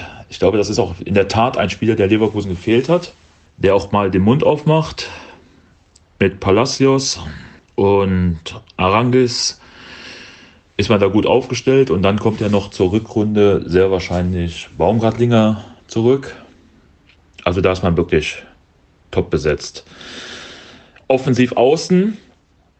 Diaby manchmal zu verspielt, aber das ist natürlich ein Jammern auf hohem Niveau, weil wahrscheinlich 16 andere Vereine würden sich darüber freuen, wenn sie diese Spiele außen hätten. Bellarabi, das äh, derjenige Spieler, der wahrscheinlich mit Abstand die meisten Flanken in der Bundesliga schlägt, aber auch die meisten, die sinnlos sind, weil sie einfach nicht ankommen. Dann mit Atli hat man natürlich einen Neuzugang, der sehr jung ist, aber ein Riesentalent hat. Ähm, ich habe mich gefragt, wenn ein Spieler die Auswahl hat zwischen Bayern München und Bayern Leverkusen, warum er Bayern Leverkusen nimmt. Aber ich glaube, da fehlt wirklich noch die Unerfahrenheit und das Abschlussvermögen muss sich noch bessern und da wäre er bei Bayern München dann wirklich vor das ewige Talent gewesen. So hat er die Entwicklungsphase, kann er in Leverkusen sich weiterentwickeln und wird dann früher oder später auch bei einem anderen Verein landen. Ja, im Angriff, äh, ich fange mal mit der positiven Überraschung an. Äh, Patrick Schick auf Niveau von Haaland und Lewandowski. Vielleicht nicht spielerisch, aber er macht seine Tore und das ist ja in erster Linie das, woran sich ein Stürmer messen muss. Seine Vertretung Alario, naja, was soll man sagen? Ähm, jammern immer nur, dass man nicht genug Einsatzzeiten bekommt und wenn man zu Einsatz kommt, Einsatzzeiten kommt, dann ruft man die Stärke, die man hat, nicht ab, zeigt auch kein wirkliches Zweikampfverhalten. Da fehlt es dann wirklich an allem. Dann zum Trainer Seone. Ja, für mich wirklich endlich mal ein Trainer, der coacht, der auf Spielsituationen eingeht, auf Spielergebnisse reagiert und für mich, auch wenn es noch nicht so aussieht, das, was man von einem Trainer halt erwartet. Und da lässt sich drauf aufbauen. Fazit der Hinrunde ist für mich, der Tabellenplatz stimmt mit Rang 4. Aber das ist auch so das Einzige. Wenn man jetzt überlegt, die Punkte, die man verschenkt hat, könnte man noch weiter oben sein, könnte auf Dortmund-Niveau sein. Spielerisch hat man dieses Niveau nicht, das ist definitiv so. Aber man hätte sich schon weiter absetzen können und könnte sich den ein oder anderen Ausrutscher in der Rückrunde erlauben. Ausblick auf die Rückrunde. Ja, gerade zu, zu Rückrundenbeginn fallen mit Kosunuglu und Tapsoba zwei Innenverteidiger aus, wo ich nicht weiß, wie man die ehrlicherweise ersetzen will. Ist für mich ein ganz großes Problem. Sind halt beim Afrika Cup. Man kann ja eigentlich nur für Leverkusen hoffen, dass sie schnell ausscheiden, gesund wieder zurückkommen und dann sollte die Rückrunde zumindest von der Punktzahl noch mal etwas stärker sein und dann sollte das Saisonziel Champions League aber auch erreicht werden. Gut, Pokal ist man natürlich wirklich kläglich gegen Karlsruhe ausgeschieden. Das darf einem Verein wie bei Leverkusen, der immer wieder sagt, wie wichtig der Pokal ist, dass man mindestens ins Pokalendspiel kommen will, nicht passieren, auch wenn man nicht schlecht gespielt hat, aber da muss man einfach konsequenter sein und die Torchancen ausnutzen. Es gab auch Spiele in der Hinrunde in der Bundesliga, da hat man überhaupt nicht überzeugt. Ich sage zum Beispiel, das Spiel gegen Bochum, das war eins der schlechtesten Spiele, aber man hat wenigstens gewonnen. So jetzt gegen Karlsruhe im Grunde auch laufen müssen. Äh, Euroleague, da wusste man definitiv zu überzeugen, hat auch das gerade das Heimspiel gegen Celtic Glasgow wirklich mit Glück gewonnen. Aber Glück ist immer so eine Sache. Man muss sich Glück erarbeiten. Das haben sie in dem Spiel gemacht und von daher war das für mich absolut in Ordnung. Und alle anderen Spiele waren so in Ordnung, dass man als Gruppensieger nach bereits vor dem letzten Spiel feststand und dadurch äh, ich einige Spieler schonen konnte. Gewinner, Verlierer. Ich würde sagen, Gewinner für mich äh, Jeremy Frimpong, äh, Hinkepie und auch Florian Würz sowie Patrick Schick, weil sie halt einfach die Klasse gezeigt haben, äh, die sie haben und das auch umgesetzt haben. Auch für mich Seone ein Trainer, der überzeugt hat und damit für mich auch wirklich äh, der Gewinner ist, weil es gab doch sehr viele Leute, die skeptisch waren allgemein das zu den Gewinnern. Zu den Verlierern gehört für mich Lukas Alario, wie schon gesagt, auch dem hierbei und Naden Amiri, weil immer wenn sie eingesetzt worden sind, sich beklagt haben, sie haben zu wenig Einsatzzeiten bekommen, keine Chance, haben sie einfach nicht das abrufen können, was sie wollen und damit ihr Anrecht auf mehr Einsatzzeit verspielt. So, ansonsten wünsche ich euch ein frohes Weihnachtsfest, einen guten Rutsch ins neue Jahr, ähm, eine erfolgreiche Rückrunde für jeden. Und man hört sich. Bleibt gesund. Ich habe mir das, Sören kann ja, hatte ja was vorbereitet, Fabi, du hattest, äh, glaube ich, nicht mehr wirklich Zeit dafür. Ähm, ich habe mir mal für gewisse Positionen ein paar Spieler rausgeschrieben, die so für mich äh, meine Top 11 bilden würden.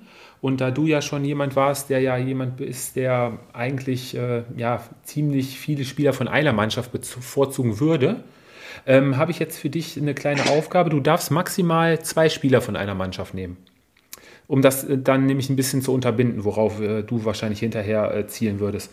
Ähm, ich schmeiße jetzt mal zum Beispiel bei den Torhütern drei Torhüter raus ähm, und ihr könnt mal sagen, wo er mitgehen würde. Also ich hätte genommen Marc Flecken vom SC Freiburg und habe aber noch Kevin Trapp und Jan Sommer mit reingenommen. Allein auch schon wegen den Statistiken und von den äh, Durchschnittsnoten her. Ähm, wo würdet ihr da beide mitgehen? Trapp. Habe ich mir gedacht. Du bist ja ein Trapp-Fan. Manuel Riemann, keine Frage. Er hat dem VfL auch viele Punkte gerettet, das ist richtig, aber ähm, Nein, Marc Flecken. Aber ich glaube, ja. Ja, also ich glaube, wenn ich mich entscheiden müsste, schon für Flecken. Ähm, er hat sich ja jetzt auch in den Fokus oder in die Nationalmannschaft äh, gespielt der Niederlande. Also da ist auch äh, eine Entwicklung zu sehen, deshalb würde ich auch mit Flecken gehen. Okay. Gut, ähm, dann hatte ich mich dazu entschlossen, um, weil wir ja auch einige gute Stürmer dieses Jahr ähm, mit dabei haben, also ein 4-4-2, äh, inwieweit das äh, Mittelfeld aufgestellt wird, ob mit Raute oder wie auch immer, das ist eigentlich egal. Ähm, ich würde aber links außen anfangen und da habe ich äh, zwei Spieler, die ich eigentlich beide gerne nehmen würde, aber ich habe mich letztendlich für, für Raum von, äh, von der TSG entschieden. Hätte da aber noch zur Auswahl Christian Günther, Fonsi Davis und jetzt werdet ihr wahrscheinlich ein bisschen die Augen verdrehen. Äh, Gieselmann von Union Berlin, der nämlich mit drei Toren und vier Assists auf der Position äh, mit der Top-Performer ist eigentlich diese Saison. Oder hättest du noch andere Vorschläge auch gerne willkommen, Fabi? Ich glaube, es ist äh, so viel. Ich glaube, äh, wenn du jetzt mal die Mannschaften durchgehst, äh, mit Spielern, die wirklich auch äh, regelmäßig oder äh, mhm. zumindest eine gewisse Anzahl an Spielen hast, ich glaube, so viele bleiben nicht üblich. Ich glaube, äh, Bakker wäre noch jemand von Leverkusen. Ja. Ähm, aber die linke Seite ist schon qualitativ sehr gut besetzt bei vielen. Ja, und ich glaube, du hast bei, bei Hertha müsste Plattenhardt ähm, äh, wahrscheinlich noch rein. Von den Gladbachern hast du Benze Baini, äh, mhm. der mir mhm. spontan einfällt. Ja, aber äh, ja, vielleicht bin ich dann äh, in dem Fall, äh, wenn ich nur zwei andere Spieler von anderen mhm. Teams nehme, äh, bei, bei Raum mit dabei. Oh, das freut mich doch, dass wir da schon mal das erste Mal heute schon mal bei der zweiten Position bei einem Nenner sind. Sören? Ja, ich glaube, unsere äh, Zuhörer haben wieder mitgekriegt. Fabi ist Fan aller äh, Teams. ähm, aber ich würde auch ähm, mit äh, ja, David Raum gehen. Ich glaube, auch da war schon einer der besten Vorlagengeber in der zweiten Liga und hat sich jetzt auch ähm, ja, top in die erste Liga eingeführt. Okay, gut. Ähm, bei den Innenverteidigern habe ich ähm, gleich zwei vom SC Freiburg. Nico Schlotterbeck und äh, Philipp Lienhardt, der ja schon ähm, seit Jahren bei den, S bei, bei den Freiburgern ähm, letztes Jahr auch schon alle 34 Spiele gemacht, jetzt auch schon wieder 17 Stück. Ähm, dann habe ich noch, weil ich, es, äh, weil ich ihn relativ wichtig für die Mannschaft allgemein finde und sich dadurch auch wieder in der Defensive stabilisiert haben, äh, Christian Bell von Mainz ähm, Evelyn Dika von äh, Frankfurt und äh, Mafropanos von Stuttgart. Auch wenn der VfB momentan nicht so gut dasteht, ist das so für mich noch so der Anker hinten drin. Aber ihr könnt gerne jetzt auch noch gerade auf den Positionen mal ein, zwei andere vielleicht mal noch reinschmeißen. Ich lasse gern äh, den, äh, dem Sören den Vortritt, weil ich glaube, ich habe äh, eine absolute Überraschung. Oh, okay, da bin ich gespannt. Ja, also ich würde eigentlich auch schon Mafropanos, den hatte ich auch in meiner, meiner Top 11 äh, drin. Er hat, äh, finde ich, auch eine sehr, sehr gute Hinrunde gespielt. Ein Dicker würde ich auch mitgehen. Aber ich glaube auch, dass zum Beispiel Robin Knoche äh, einen sehr guten Job bei Union macht. Aber auch in Bochum mit Erhan Masovic, äh, der, ja, der so irgendwie so aus dem Nichts kam, in der zweiten Liga wenig Spielzeiten hatte und jetzt in der Bundesliga ein gestandener Bundesliga-Verteidiger ist und ein sehr wichtiger Spieler für den VfL Bochum ist. Okay, Fabi, deine Überraschung? Jetzt bin ich gespannt. Ähm, wer auch eine absolute Konstante ist und auch seinen äh, Teil dazu beiträgt, äh, glaube ich, äh, in Sachen defensive Stabilität, ist äh, vielleicht auch äh, Baumgartel von Union Berlin. Ja. Vielleicht schwimmt er immer ein bisschen unterm Radar. Stimmt. Aber ähm, mhm. ich müsste jetzt nachschauen, wie viele Spiele er gemacht hat, aber ähm, mit Sicherheit wahrscheinlich irgendwo so zwischen, zwischen 12 und 14 Spielen in der Bundesliga hat er mit Sicherheit gemacht und äh, seinen äh, wesentlichen äh, Anteil. Ja, 13 äh, Spiele, alle von Anfang an. 13 Stück. Ja, ja. und äh, ist für mich ein Spieler, der immer ein bisschen unterm Radar läuft. Ähm, hat, äh, soweit ich es vor ein paar Spieltagen eigentlich auch mal ja, ein bisschen nachgeschaut hat, aber eine relativ gute Zweikampfquote oder ähm, ja, irgendwo so einen äh, guten Durchschnitt liegende Zweikampfquote und ich äh, finde den eigentlich einen ziemlich interessanten Spieler. Ähm, also Baumgartel und äh, Mavropanos, komm. Bei der rechten Seite sind mir wirklich äh, echt die Alternativen ausgegangen. Da habe ich zwei Spieler rausgesucht, die so mir auch jetzt über die Saison hinweg immer mal wieder äh, positiv aufgefallen sind. Ähm, einmal von Mainz, äh, Wittmer, mit zwei Toren und drei Assists auf der Position ja am Anfang der Saison erst gekommen, ähm, kon konstant gesetzt, äh, immer solide hinten drin, auch im äh, offensiven Bereich ziemlich aktiv und äh, Frimpong von Leverkusen. An ansonsten hört es da bei mir eigentlich schon auf, qualitativmäßig. Ja, also Frimpong hätte ich jetzt auch auf dem Zettel gehabt von Leverkusen, aber da hast du schon recht, also als Rechtsverteidiger, ähm, ja vielleicht noch Kader Rabeck von Hoffenheim. Ah ja, stimmt. Ähm, mhm. Aber sonst, ja, schon dünner als auf den anderen Positionen. Mhm. Das ist immer äh, ganz, ganz interessant, äh, wer einem da spontan einfällt. Ja. Und äh, ich gehe dann immer im Kopf so die, die Vereine durch. Äh, ich glaube, äh, du hast, äh, also wie gesagt, immer gemessen an so der Regelmäßigkeit, wie man mhm. wie es halt auch wahrnimmt. du hast, glaube ich, Kübler noch, ähm, der ja, im Zweifel stimmt. damit reinkommt. Ähm, stimmt. Äh, wäre mit Sicherheit auch noch interessant, wer, wer Mukiele von, von RB Leipzig, der unfassbar viel Potenzial hat. Ähm, ja, aber Rechtsverteidiger ist eigentlich äh, für mich keiner dabei, der wirklich äh, so raussticht, nee, ne? äh, dass ich jetzt sage, ähm, äh, ja. Hm. Okay. Der, der, der macht ein bisschen oder der hat es verdient, letztendlich in der Top 11 zu stehen, wenn ich mich jetzt äh, entscheiden würde ja. ähm, oder müsste. Ähm, komme ich neben äh, Kübler. Kübler. Finde ich eigentlich auch eine gute Alternative, der ja momentan so mehr oder weniger im Platz von, ist mir nämlich die Woche auch erstmal aufgefallen, dass ähm, Johnny Schmid ja auch schon äh, ziemlich lange jetzt ähm, ausfällt. Der hatte sich ja mit Corona angesteckt und hat da wohl immer noch mit den Folgen zu kämpfen. Der wäre ja sonst auf der Position, glaube ich, auch äh, so ziemlich gesetzt gewesen. Ähm, kommen wir zum Mittelfeld, wo es ja wirklich ähm, ziemlich eng wird. Ich habe mal vier Leute so für die Zentrale genommen. Unter anderem Jude Bellingham, Gibri Snow, Florian Wirz, Christopher Hunkuku und Fabi Thomas Müller.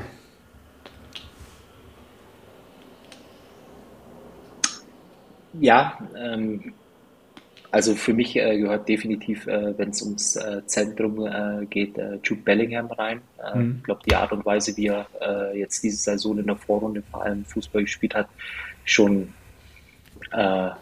allererste Sahne oder Klasse. Äh, da können wir uns äh, richtig drauf freuen, äh, dass wir so einen Jungen in der Bundesliga haben. Noch? Ja, und, und dann äh, würde ich äh, eben auch wegen der Begrenzung, äh, würde ich tatsächlich auch da einen Sören ja, seinen Spieler aufgreifen, den er vor ein paar Wochen mal reingeschmissen hat, nämlich äh, Skitty von Köln. Ach, okay. der ich glaube, für die Kölner absolut äh, unverzichtbar ist. Ähm, im, ist es, glaube ich, für mich auch ein Spieler, wenn er spielt, ähm, ja, dann, dann hat das Kölner Spiel auch nochmal ein ganz anderes Gewicht und äh, von daher würde ich auf jeden Fall mit den beiden gehen und ja, und dann. Ja, sag mal kurz deine Mitte. Ja. Ähm, meine Mitte, ja, also Thomas Müller ist, glaube ich, spielt eine überragende Saison, der muss dabei sein. Ähm, ich hätte jetzt in meiner Elf, hätte ich jetzt noch Lucilla ähm, und euren besonderen Freund Julian Brandt. Also Thomas Müller würde ich auch auf jeden Fall mitgehen, aber äh, sorry, bei Julian Brandt bin ich, äh, bin ich raus. Ja, das liegt wahrscheinlich nur an der Frisur, aber äh, ist, ist, auch okay. Okay, also Bellingham und äh, Müller. Und so, und dann äh, hätte ich für dich die rechte Seite habe ich jetzt mal aufgestellt, hätte ich ähm, allein von der Performance her, äh, muss da äh, Serge Gnabry spielen. Äh, Diaby aus Leverkusen, dann Jonas Hofmann und ähm, ich habe noch äh, Bebu von der TSG. Ja, dann würde ich aber äh, würde ich schon mit Musa Diaby spielen. Wichtiger mhm. Spieler, glaube ich, für, für Leverkusen. Ich weiß nicht, bei Gnabry hatte ich schon den Eindruck, klar, die letzten Wochen waren gut, aber da, davor hatte er auch, glaube ich, ein kleines Tief. Das könnt ihr besser beurteilen. Ähm, aber ich glaube, Diaby, glaube ich, äh, in der Hinrunde sehr konstant gespielt. Äh, Wäre jetzt meine Wahl. Mhm. Fabi? Also dann habt ihr definitiv einen äh, vergessen, der mit Sicherheit äh, für ziemlich viel Furore äh, gesorgt hat, ist aber wahrscheinlich auch untergegangen äh, mit der allgemeinen Performance äh, des Teams. Äh, für mich ist da auf jeden Fall äh, Nkunku, ähm, der dann vorne mit, mit rein muss und für mich ganz klar vorne auf der rechten Seite oder dann von mir aus auf der linken, je nachdem wie er gebraucht wird, King Koman, ah, ähm, okay. der für mich einfach auch nochmal ja jetzt vor seiner Verletzung äh, am, am 16. Spieltag schon nochmal angedeutet hat, äh, dass es äh, einer der Spieler ist, äh, die mit Sicherheit in der Bundesliga, in der gesamten Bundesliga ein Weltklasse-Potenzial mitbringen. Mhm. Mal, okay. Ich, hatte nur einen Kuhu in der Mitte vorgesehen, aber okay, also Diaby außen und, äh, und ein Kuku und äh, linke Seite. Da hätte ich jetzt äh, wirklich äh, lieber Sané genommen. Aus meinem Munde kommt Leroy Sané, richtig. Ja, und eventuell noch. Wen hast du noch? Hinrunde ist, ja, mit der Hinrunde hat Leroy Sané sich sicherlich den Platz in deiner Top 11 verdient. Also ähm, muss man sagen, auch unter Julian Nagelsmann, glaube ich, nochmal einen großen Sprung nach vorne gemacht. Ja, definitiv, dann sind wir uns da einig. Dann brauchst dann, du da äh, deine zwei Picks nicht verschießen, Fabi. Nee, äh, ich glaube, ich war auch sehr, äh, sehr anständig, wenn es um die Picks ging, aber ich glaube, äh, spannend wird es jetzt äh, ganz vorne. Oh ja, oh ja. Also ich hatte ja erst überlegt, ähm, Bayern und ähm, die beiden Top-Stürmer komplett rauszunehmen, um das mal ein bisschen komplett bunt zu mischen, aber das wäre, glaube ich, ein bisschen... Also wenn ich wählen müsste, ich habe jetzt einfach mal zur Auswahl natürlich Lewandowski, Haaland und dann halt kommen Schick, Modest, ähm, und weil sie für die Teams halt einfach wichtig sind, äh, Johnny Burkhardt, Avonie und äh, beim Freiburg äh, Lukas Höhler. Muss man sich mal vorstellen, da habe ich noch eine Statistik, 235 Zweikämpfe als Stürmer äh, Lukas Höhler, Top Position 1 als Stürmer gewonnen. Also Respekt. Und ist ja auch nicht gerade der, äh, der größte und auch der kräftigste, also schon Hut ab. Nee, aber also bevor, bevor Sören jetzt äh, mit Max Kruse kommt, ähm, würde, würde ich gerne äh, nochmal äh, einmal da äh, eine Sache noch äh, einschmeißen wollen. Mich hat es ja. ein bisschen gewundert, dass du äh, bei den Außenpositionen nicht mit Kostic. Äh, Doch, kamst. Kostic hätte ich noch auf links gehabt. Kostic oder Sané, ja? da habe ich mich für Sané entschieden. Okay, ähm, das war nämlich äh, verwunderlich und ich glaube einfach, äh, was ich dazu noch sagen würde, äh, wenn es um äh, die äh, Position ganz vorne geht, es ist halt dann einfach auch schon äh, ja, so eine gewisse Gewohnheit, äh, die man inne hat, weil man, glaube ich, auch äh, dem gar nicht gerecht äh, wird, äh, was beispielsweise auch jetzt Lewandowski wieder mit äh, 19 Toren ähm, in der Hinrunde geleistet hat. Und man sieht dann eigentlich äh, eher einen anderen äh, sozusagen auf äh, der Position in der Top 11, weil er verhältnismäßig aus einer Mannschaft kommt, äh, wo es einen größeren Beitrag dazu leistet. Deswegen bin ich da echt immer äh, sehr, sehr vorsichtig. Ähm, trotz alledem ähm, für mich äh, in dem Fall ähm, würde ich ganz vorne äh, tatsächlich mit äh, Anthony Modest gehen. Mhm. Ähm, ja, weil er einfach äh, mit elf Saisontoren äh, sozusagen den, wie nennt man das, zweiten Frühling seiner Fußballerkarriere äh, nochmal lebt. Die Art und Weise, wie er die, wie er die Mannschaft mitzieht, ähm, wie er, glaube ich, auch welchen Stellenwert er auch vor allem in der Kabine einnimmt, dann ist das schon ähm, ja, phänomenal und dann hat er sich äh, definitiv bei mir verdient, äh, ganz vorne drin zu stehen, weil ich weiß, am Ende der Saison wird es Robert Lewandowski sein. Okay. So, und jetzt darfst du. Ja, du hast ja wirklich zahlreiche Namen aufgenannt. Ich glaube, jeder könnte da ja, in, der, in einer Top 11 stehen. Ich glaube, äh, wer am besten oder aus meiner Sicht unglaublich wichtig ist für, für dieses System, ist, ist, ist ähm, Lukas Höhler ähm, oder Lukas Höhler. Ähm, aus Freiburg, äh, ja, auch eine Riesensaison, äh, kam aus der zweiten Liga vor ein paar Jahren und ist im Prinzip aus der Freiburger Mannschaft äh, kaum wegzudenken. Aber klar, es hätte auch Lewandowski sein können, es hätte Aboni sein können. Also ähm, ja, da hat man wirklich die Qual der Wahl. Mhm. Aber man sieht da schon aber schon, dass der Trend wieder zu so einem richtigen Neuner bei vielen Mannschaften geht, oder? Ja, zum Glück.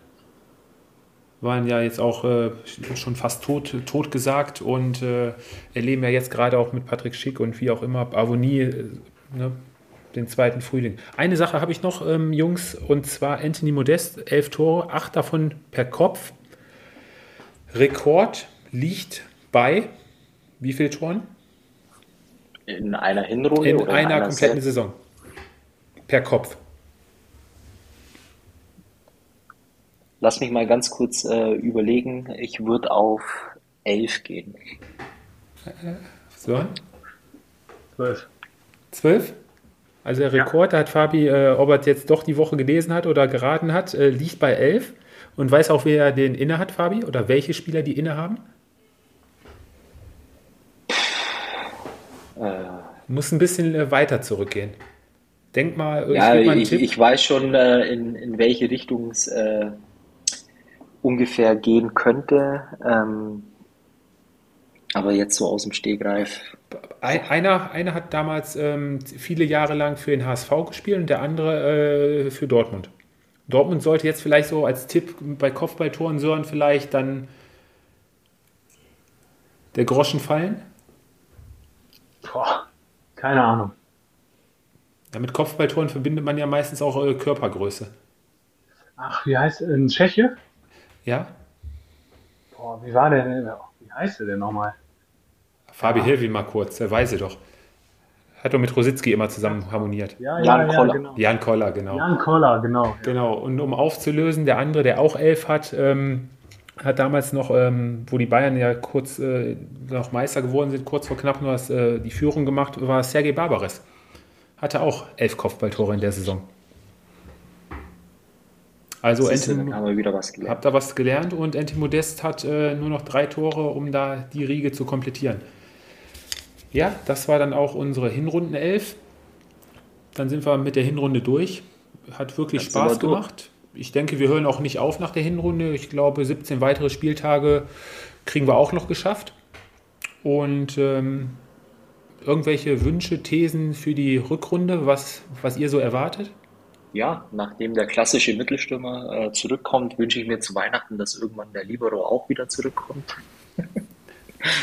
dass wir die, die alten Systeme auch wieder, äh, die, die wir verstehen, äh, besprechen können. Ja. Nein, äh, es hat einfach Spaß gemacht und äh, wir hören uns im neuen Jahr wieder. Sehr schön, sehr schön. Sören, was von deiner Seite noch? Klassenerhalt VfL ja. Bochum? Ja, also wir steuern ja auf die Conference League zu, also da bin ich recht optimistisch, dass wir das noch schaffen. Äh, nein, Spaß beiseite. Klassen, Klassenerhalt wäre wär super und ich muss auch sagen, also die 17 Spieltage bisher und auch die, äh, das Special zur, äh, ja, zur, was war das, Weltmeisterschaft? Nein, Europameisterschaft äh, war ja auch top, unsere Anf unser Anfang und äh, ich glaube, dass da auch noch viele, viele äh, Folgen folgen werden. Das sind doch schöne Schlussworte. Sehr schön, Sören. Ja, Rekord gebrochen, äh, längste Folge bis jetzt zum Abschluss des 17. Spieltags. Ich denke, damit können wir auch äh, völlig zufrieden in unsere Winterpause gehen und ähm, dann hören wir uns dann ja, zum 18. Spieltag an dem Sonntag, Montag, wie auch immer, wann wir es schaffen. Und dann wünsche ich euch, euren Familien schöne Weihnachten. Lasst euch reich beschenken. Futtert nicht zu viel. Nein, frohe Weihnachten auch an alle, die uns äh, regelmäßig zuhören. Äh, gerne auch Feedback und äh, bis ins nächste Jahr. Macht ein bisschen Werbung bei euren Freunden. Wir freuen uns über alle Zuhörer. Lasst mal eine Bewertung da bei Apple oder sonst wo. Und ja, wir geben weiter unser Bestes und bemühen uns. Und in diesem Sinne, habt schöne Weihnachten. Tschüss. Danke, Servus.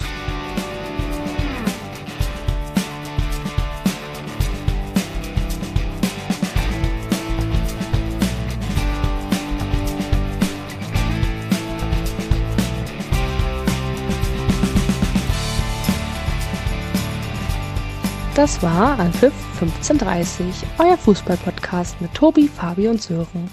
Bis zum nächsten Mal.